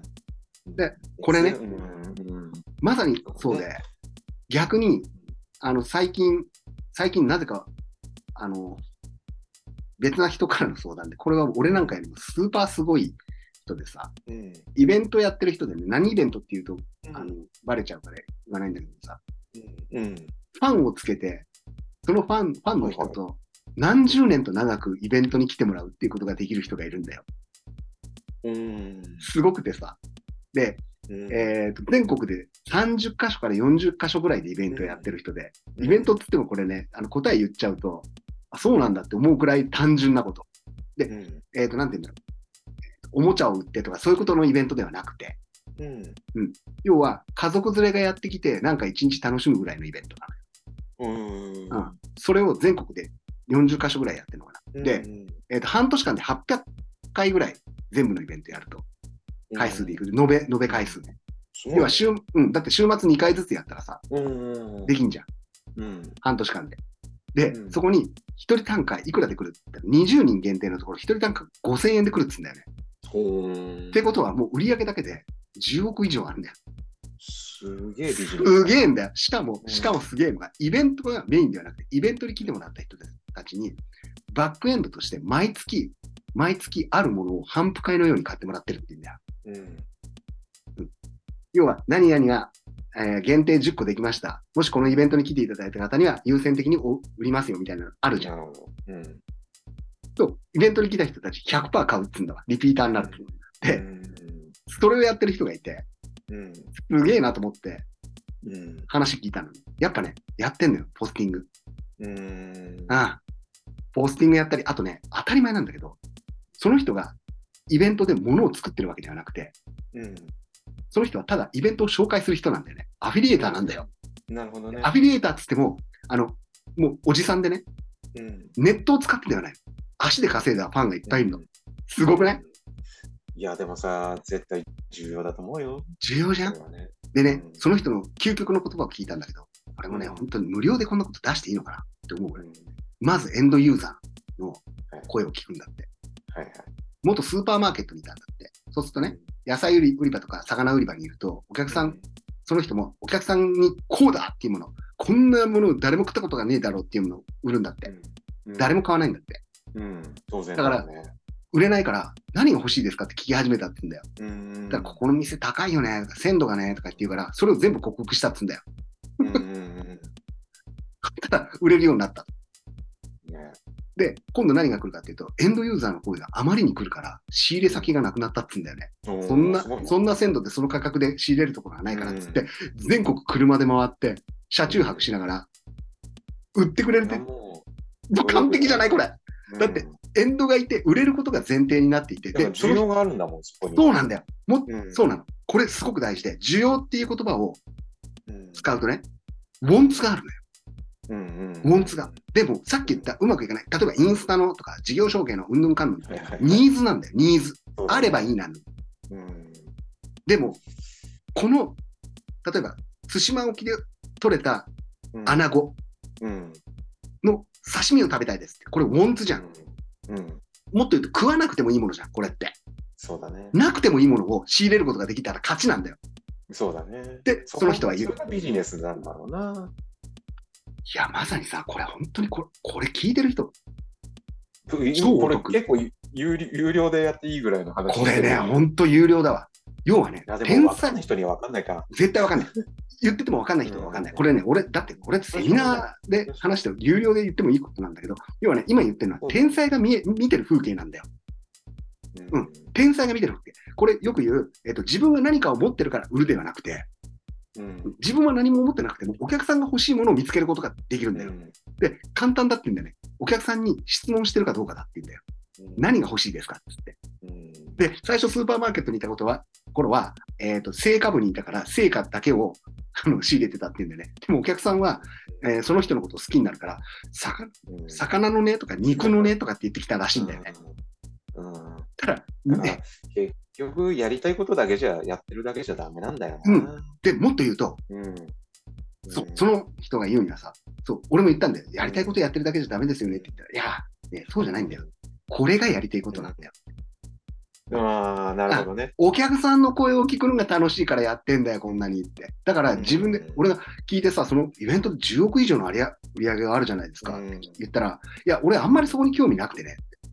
うん目の前にお客さんが、うまくい、うまくいくよ。うん、うまくいくよね。当たり前じゃん。これが天才が見てる風景なんだよ。うだってエンドユーザー、で、もう本当にびっくりしたのが、エンドユーザーってどうやって見つけるんですかって、エンドユーザー見つけるなんて簡単じゃないですか。目の前にいる人全員お客さんですよって言うんだよね。んうん、自分が売りたいものじゃないんだよ。うん。うん、人が欲しいもの、ウォンツを取ってくるのがすげえ得意なんだよね。うん。だから、変な話、俺のコンサルも受けてくれるのよ。うん。うん。だって、俺は知らないから。あんたが言ってること知らないから、だからこのズームの時間、朝の時間をこうやってマーケティング塾に来てるんだよっていうのよ。もう恥ずかしいの、俺の方が実績、そんなに何もかかわらず、うんもうだからその人が言うには実績ではないんだよね。うん。うん、知ってないことがあるんだったら教えてもらえばいい。そうするとうんあなたのウォンツが見えるからっていう。うん。で、教えてもらってるって、こっちが気持ちよくなるじゃん、教えてる方が。うん。でもそこの中に必ずウォンツが隠されてるから、これをぶつければ必ず変われるからっていう。うん、うんそこもそこに時間を使ってるかどうかだってんだよ。うん完全に天才の見見てる風景だよね、これ。そうだね。うん。だからさ、みんながさ、大谷がとかって言ってるうちはダメなんだよ、やっぱり。ダメだね、それは。。うんだって、大谷ができることってさ、残念ながら大谷のこと腐すんだけど、野球しかできねえじゃん。うん。うん。野球っていう神に恵まれたからなんだよ。あんなことが思考方法とかやり方とか真似したって絶対うまくいかないんだって。一郎もそうだし、野球なんていうカテゴリーでしか生きていけれないんだって。うんもっとでかい枠にもうこれ極論なんだけどさ、うん憧れてる誰々さん風になんてできるわけないんだよ。できるわけないんだよ。そうじゃないんだよ。世界で。うんで、もっと言うと、自分になりたい自分になるんじゃなくて、目の前のお客さんがいることが前提で、目の前の人を喜ばせるってことになれば、何だってできるんだろうなってことに気づくんだよね。そうだね。そこまでいったら大したもんだけど、なかないやーかそんなに。なかなかいかないよね。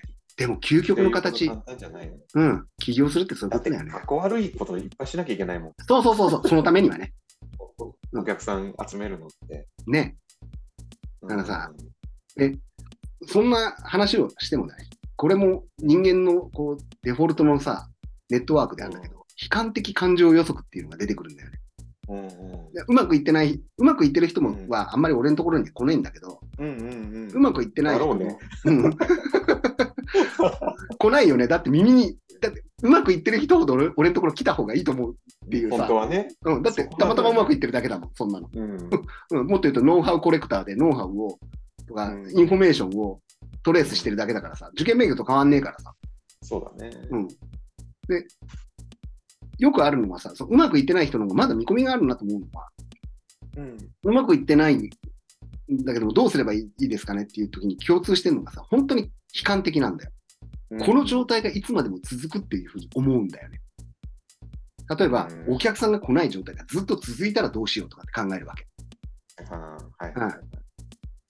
でも、これって続かないっていうふうに書き換えればいいだけじゃない？うんうんうん。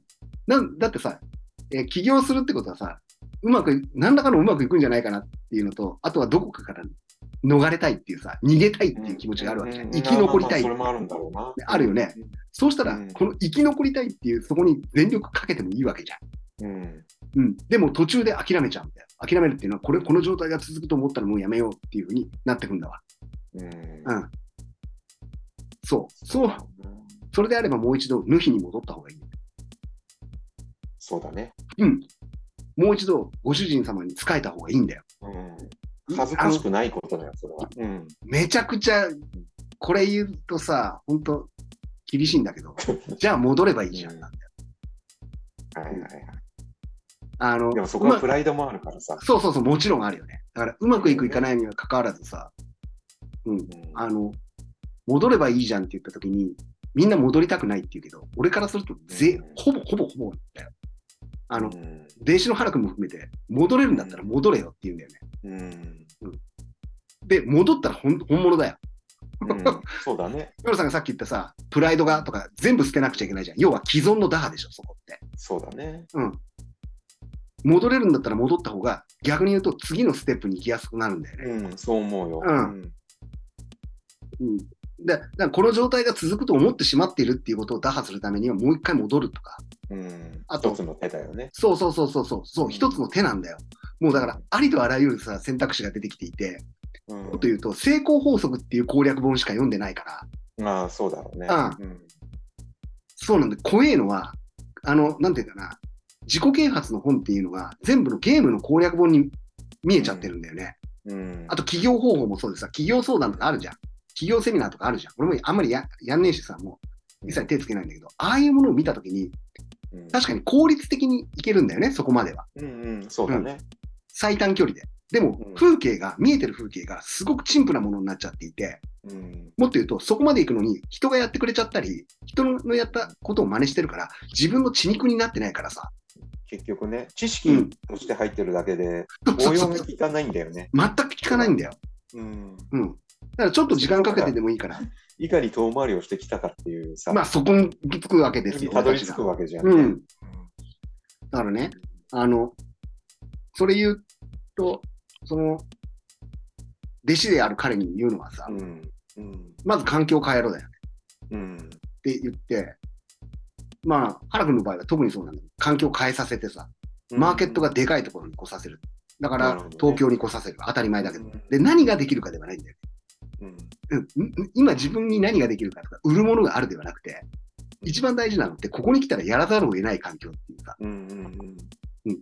そこに身を置くってことが一番手っ取り。早かった。いいいい修行してるね。めちゃくちゃ大変だと思うよ。うん。めちゃくちゃ大変だし、俺もそう。でも、うん、最短距離で成功するにはどうどうすればいいですか的なさ、こももっとコスパとかタイパとか言うんでしょ、そういうの。うん。だったら一番もうやらざるを得ない状況にうん置くしかないよ。そうだね。うん。だって、持ってる、だ例えばさ、あの、彼が言うにはさ、ノマドで自由にどこでもできる仕事をしたくて、ああ、できるよ。うんただし、そこはマーケットがないとできないから、うん。当然だね。うん。じゃあ、実家に帰ってやります。ああ、実家に帰ってやってもいいけど、絶対に追い込めるか。追い込める、追い込むわけではないんだけど、うん。その目の前に、もっと言うと人の数がいて、さっき言ったね、ほら、目目の前にお客さんがいて、声かければすぐにうんリサーチできる状況。うん。ネットではなくて、うんさっき言ったさ、イベントに人をたくさん集めた人なんかそうなわけよ。はいはいはい。都市圏にいないとダメだ。うん要は人の顔を見てないと、イベントになんか人を集められないっていうわけよ。うんネットでなんか絶対無理だって言うんだよね。無理だね。ううん、リーチが長くなるからね。うんだから、あの、いや、ね、実家に戻って人口5000人ぐらいのところに住んでやることでも可能だよ、インターネットで。うんだったら。でもそれだと目の前に、ねえー電車の事故が起こったりだとか、うん、満員電車に乗ってる人とか見てないから、その人たちがどんなウォンツを持ってるかって見えてこない。うんうんうんだからやれ、ね、やらざるを得ない環境に身を置くんだよっていう話をして、このやらざるを得ない環境っていうのは実はやればできる環境だったりするわけよ。うんうんあの、よく間違えられるのが、綺麗な場所だったら頑張れるとかってあるわけさ。この、うんなんていうかな、えっ、と、筋トレもそうじゃん。はいはい。綺麗な機械があるから、ここだったら絶対に変われるっていうのは、それは後付けでさ、それは条件としては十分条件なんだよ。俺からすると、俺が言ってた松トレなんか汚いところでさ、うんあの、錆びたようなバーベルがあるんだけど、うんそこでしかやれないから、そこでやってると、やればできる環境になってくるんだよ。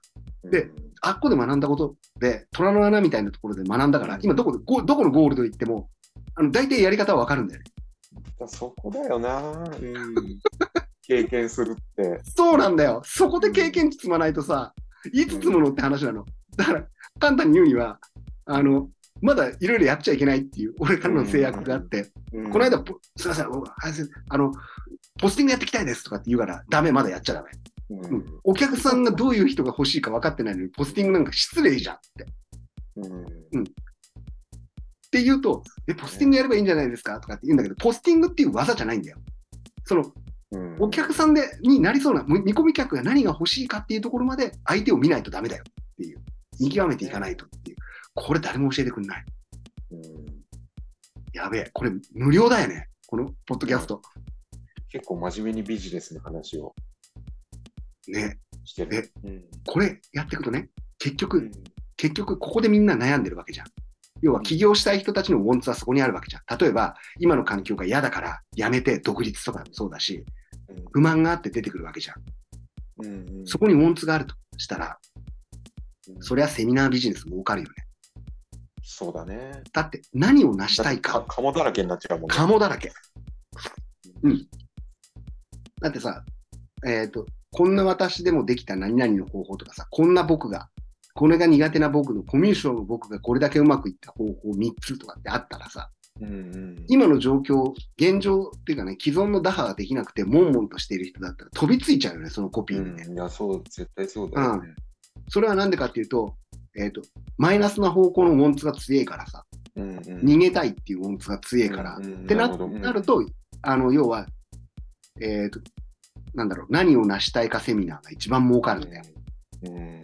うん。俺も、もちろんそこにお金は払ってるしさ、うん。ななんでかっていうと、自分も嫌だった気持ちとかさ、うん。乗り越えられない、どうしようもないこととかさ、家族関係とかでもそうなんだけど、それを乗り越えるためには成功しかないとかって書き換えていくわけよ。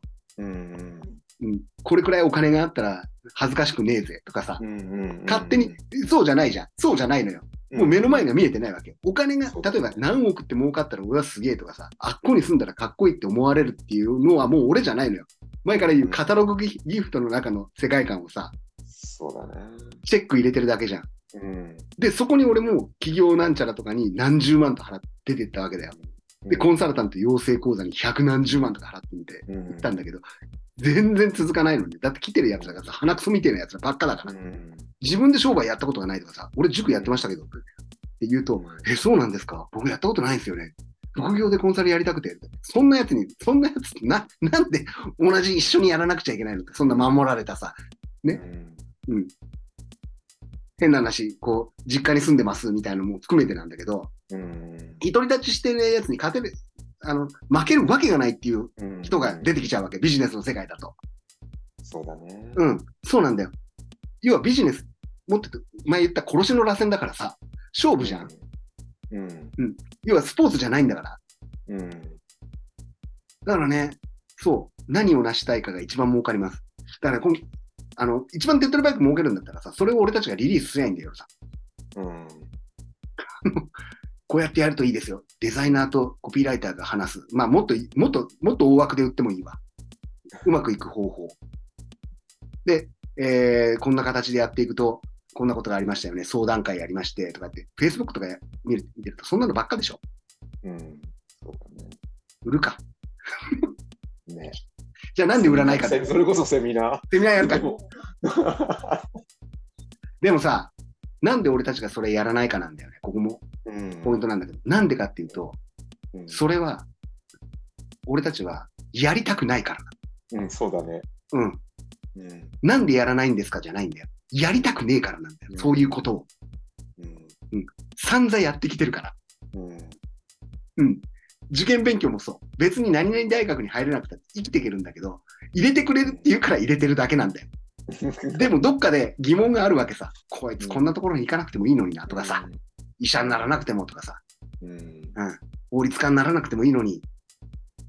でもそこは、オーナーである親から俺たちは頼まれてるから、うん。職人としてやるしかないわけ。うん。散々それをやってきてるわけじゃん。うん。うん自分の作りてえクリエイティブなんか全部なくしてさ、そうだよね。エンドユーザーであったりと、もう俺、俺、広告の仕事なんてエンドユーザーとお客さんがいるわけだからさ、はい。二つに答えなくちゃいけないじゃん。そうなんです。すげえ心が辛くなるわけよ。うん。だからそういう商売やりたくないんだよね、もううん。俺。うん、何を成したいかを教えてあげるような商売っていうのは、うん。やりたくなくなるんだよ。うん。ここほんとポイントだね。そうだね。うん。だからさすげえ真面目ですよ、今日。酔っ払いながら超真面目な話をするタイプのおおじさん二人がいるんだけど、ねあの、前から俺たちがさ、もう全部、うんあの回収していくんだけど、こういう話。夢が嫌いとかっていう、夢とかっていう言葉ってどうここそばゆいねっていうのって、夢、うん夢があるからじゃないんだよね。夢を持った方がいいからじゃないんだよ。うんこういう生き方をしていたら絶望しかないんだよ。うん本当は。うん孤独と絶望を毎日経験してるわけじゃないですか。はい。うん社会に出たら阻害されるし。うんいや、そんなことないよ。お前らうまくやってんじゃんって。それはうまくやってるようにやってんだからさ。うんうん本来やりたくねえことをややるわけだから。だから孤独孤独と絶望と阻害の中にいるから夢を持つんじゃん。うん。もっと言うと希望がある、希望が前提じゃないのよ。希望を持った方がいいですよなんて、お前らに言われたくないよってちょっと思うところは、うんだって俺たち脱ぎだもんっていう。うんそれそうだね、ヤンバンに生まれりゃよかったよね。俺もよさもさ、そうなんだよ。脱ぎだもん。うんだから希望を持つしかないんだよ。加減 に出るしかない。そうなんだよ。そりゃ出ね、そりゃね、俺たちだってね、あの、恵まれた星のもとに生まれてね、スザクとかビャッコとかね、あの、ゲンプとか集めてりゃいいわけですよ。うんそういうところに生まれて、で、術を使えりゃね、こんなに良かったことはないんだけども、そうじゃないんだからさ。そうそうそう。うん。だから、夢って何かっていうと、脱ぎに与える希望なんだよ。そうだね。うんでもっと言うと、夢は、夢は1000万人に1人くらい叶えられるものなんだよ。うん。うん。だからみんな夢を見るわけじゃん。脱ぎたちも、うんああなれるんじゃないかっていうさ、うん希望を持つわけじゃん。で、で、そうすることによって、支配階級はさ、すごく支配しやすくなるよね。そうだね。お前らだって頑張ればこうなるよって、ほら、また努力と根性が来るわけよ。うん一生懸命な。でもそんなの前提としてじゃなくてさ、うんそもそもにそこに生まれたらそうなってくる環境しかないわけだからっていうところから始めないと、そうだね。割と自分で打破できると思ってない。うん。もっと言うと自分が頑張ればどうにかなると思ってないっていうさ。そうだね。だから自分の、要はこれは書き換えるとね、自分の持っている商材が、とかうん商品とかサービスが良ければ売れると思ってない。うんところじゃない。そんな甘いもんじゃないよ。違うよね。うん。商商品とかサービスなんて持ってなくてよくない？うん。目の前にいるお客さんが何が欲しいかっていうことを聞いてくればいいんじゃない？うん。まずそこからだよね。そうだね。うん。何を欲しがってるか。相手が、相手がさ、古本欲しいって言ったら古本仕入れてくるんだよ。古本屋じゃなくても、うん。古本屋に行って仕入れてくるんだよ。で次の日は相手がマスク欲しければマスク、マスク屋さんになればいいんだよ。何屋じゃなくてもいいんだよね。看板がなくても。でも結局俺たちってそういう仕事してるからね。いや、そうだよ。そうだよ。うん。そうだよ。しかも、売れないものを売っていくっていうさ。うん。売りたくないものも含めてね。そう。だから、そう、AI に取って代わってほしいっていうのはそこなんだよ。うん。うん。いっそのことなくなってほしいんだよね。そう、こんな仕事って言ったら変だけど。うんでも、残っていくものってそういうことだな。うん。残っていくものっていうのはさ、その、目の前にいるお客さんが何が欲しいかっていう、ウォンツのところに手を入れることだよねっていう。うん。変な話。えー例えばこれがいいよって言った時に安いし、近いし、あんね、みあの短い時間でできて安近短っていうものって、これはウォンツじゃないんだよね。ニーズなんだよね。なくてもいいから。うん。うん、なくてもいいって言って言ったら変だけど、どんどんどんどん価格競争になって安くなっていくしかなくなるじゃん。なくなるね。ね。だからさ、あの、どんだけ意地悪できるかっていうのが大事になってきちゃって、自分の今の境遇に対してね。うんうん。あの、韓国歴史ドラマを見てるとですね、主人公意地悪されるじゃないですか。はい。なんであんなに意地悪されるんだよ、夜さん。もう本当に。もう徹底的にいじめられるよねえ、何なんだろうね。うな。うんであれさ、そういうメタファーなんじゃないかなって俺は思うわけ。うん。っていうか、そういうふうに読み取った方が、うん、俺は見ていられるって言ったら変だけど、うん、あの、あれが乗り越えて頑張ればああなるではないんだよ。うん。うん。あんなことは絶対起きないんだよ。うん。絶対起きないから、それを見せることによってみんなを安心させるって言ったら変だけどさ。そうだね。あと逆転のスッキリ感だよね。あ、そうだよね。そこだよね。で、うんああいうことやっておけばさ、政治とかにも文句言わねえんだぜっていうさ、うん。支配者側としては楽だよね。うん。だから、ええーなんだろう、スポーツで盛り上がるのもそうなわけでしょうん。やたら感動したとかって言われるんだけど、感動してる場合じゃねえよ。インボイスどうにかしろやっていうさ、そういうこと言わなくなるじゃん、みんな。本当だね。ね。うんうん。だってさ、本当にあの宇宙人とかスーパーマンの世界の話なわけだよ。よく、よよさ、3S 制作とか言ってさ、うんセックス、スポーツ、スクリーンとか言ってさ、それを与えとけばさ、絶対支配できるとか言ってやったわけじゃん。うん全く同じことが起こってると思わない？そうだね。それが俺は企業の中で出てきてると思うんだよね。企業とか独立しようっていう文脈の中で出てきて、うん、本当に 3S 政策と似てるのよ。希望を持たせて独立させた方が楽なんだよ。やっぱり。そうだね。うん。うん楽なの。で、変なやついなくなるし、会社から。うんうんうんうん。そう。ここは、ここが分かった上で、さあどうしましょう。うん。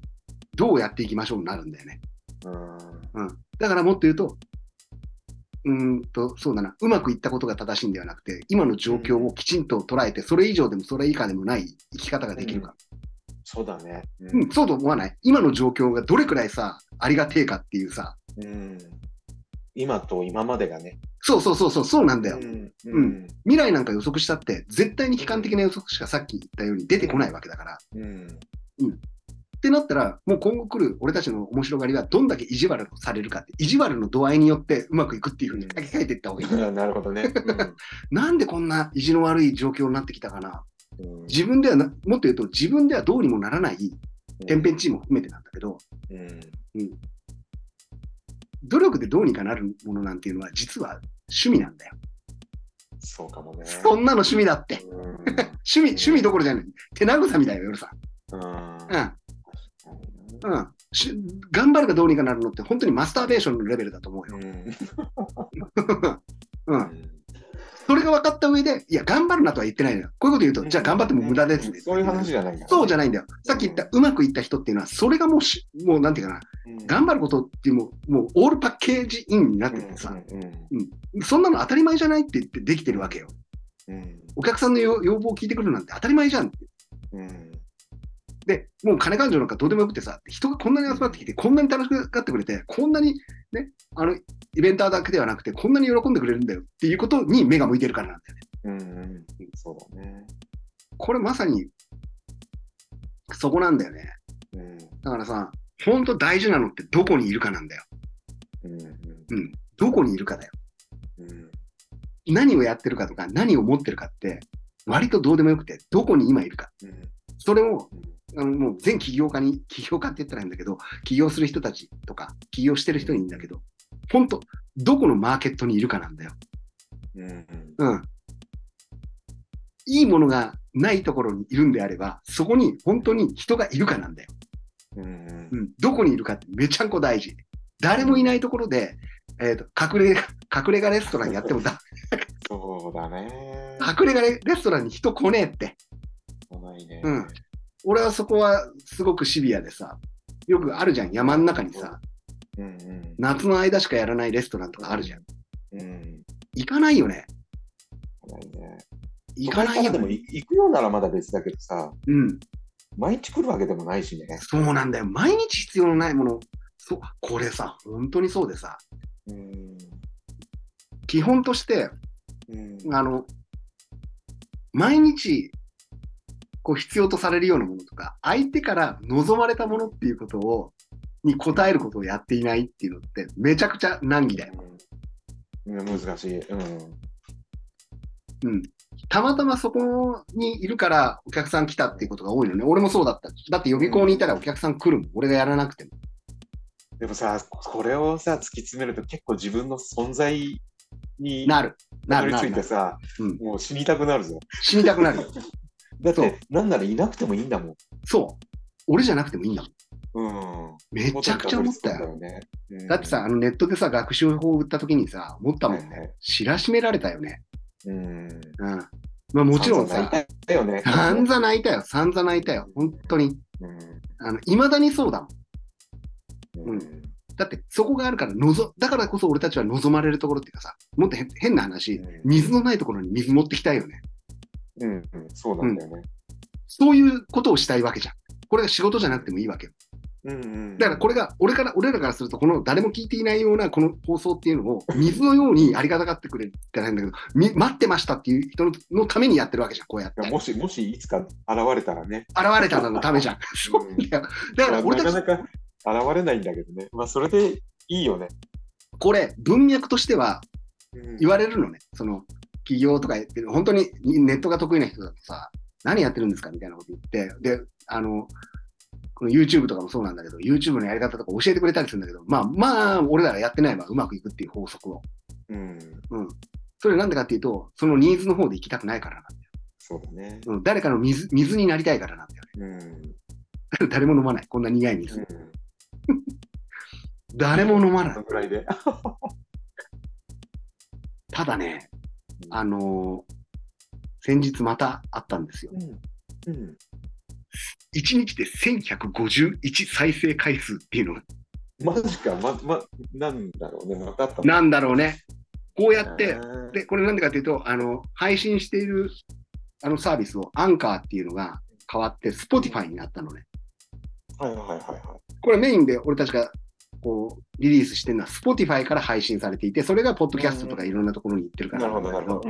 前も言ったように、Spotify が俺たちのをそろそろ水だって認め始めたんじゃないのかおい。井戸が出てきちゃったんじゃないのか？なるほど。うん。だから、俺たちは掘ってもらうまでずっと待ってるっていうね。このうん、受け身な姿勢は変えない。そうそうそう。エンドユーザーがいるんじゃないかと思って、うんこの放送は続ける。と、ちゃんと石器はね、石器として土に埋もれてないとね。そうなんです。そうなんですよ。これすごい大事で。うんあれおかしいな。石器掘り下げたら、なんか、あれ男の人のおにんにんに似てますね、みたいなね。そういう、そうだね。そういう石器でありたいよね。そうだねですね。つって。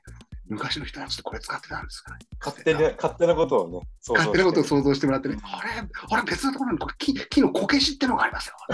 あれ、こっち電動、電気がありますっつって、電気がないんですか？みたいなさ、いろいろが混ざっちゃって。ねあの、楽しい、楽しい楽しい時間が過ぎていくわけです。もうね感謝しかございません。いうん、本当に。や、